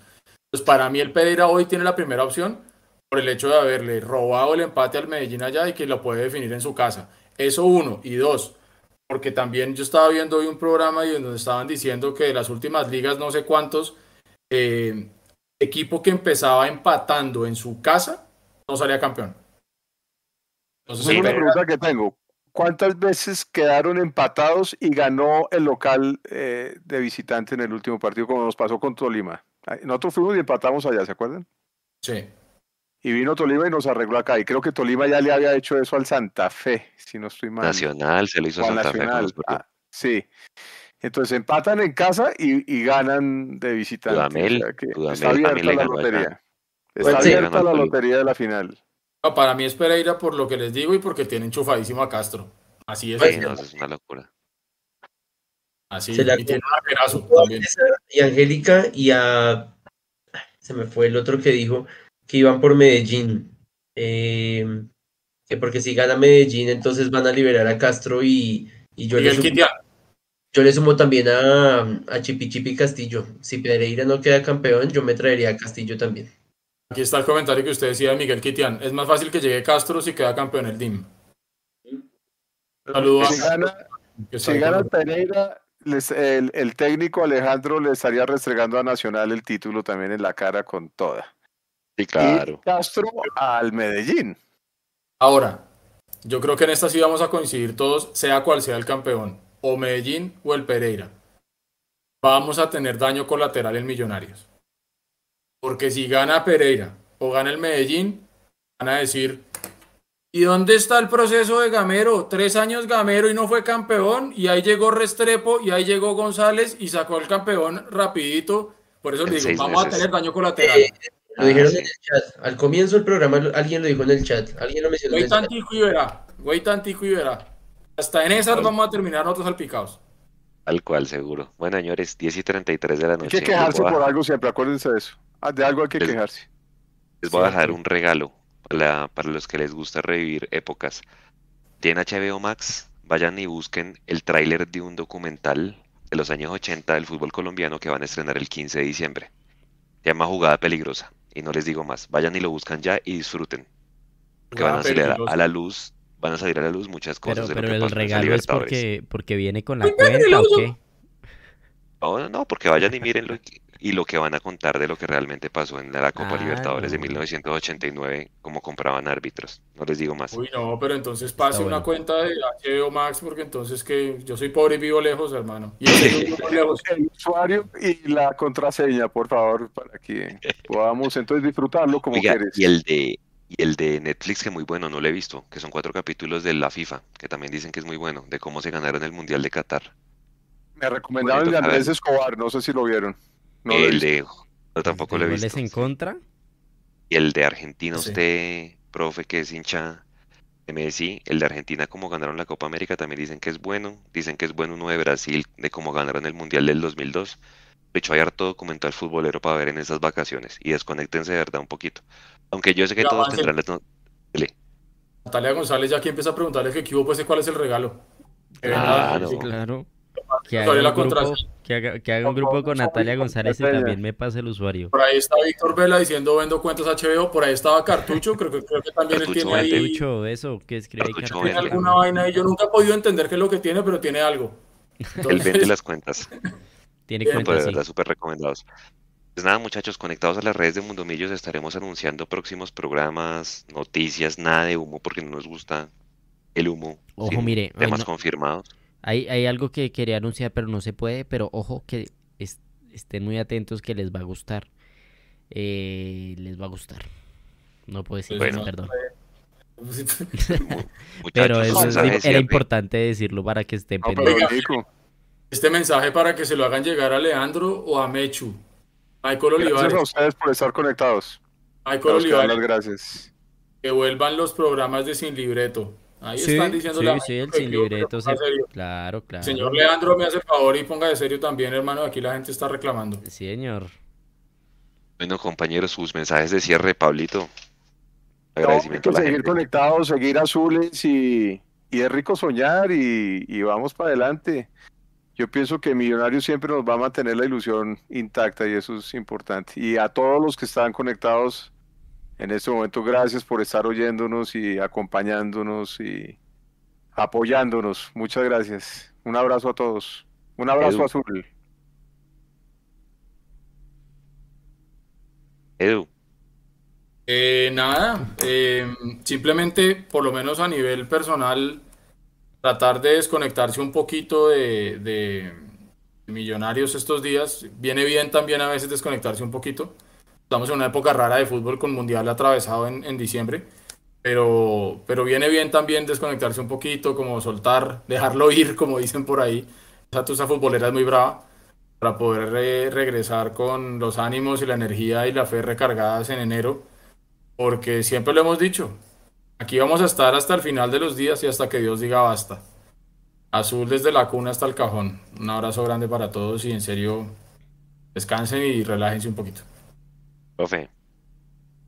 Millo sale a vacaciones este, este fin de semana y creo que también los hinchas merecemos un, descanso y, desconectarnos un poco. Se acaba la Copa, la Copa del Mundo y comienza otra vez la Premier, el Boxing Day. Eh, descansemos también un poquito para venir con otra energía en 2023.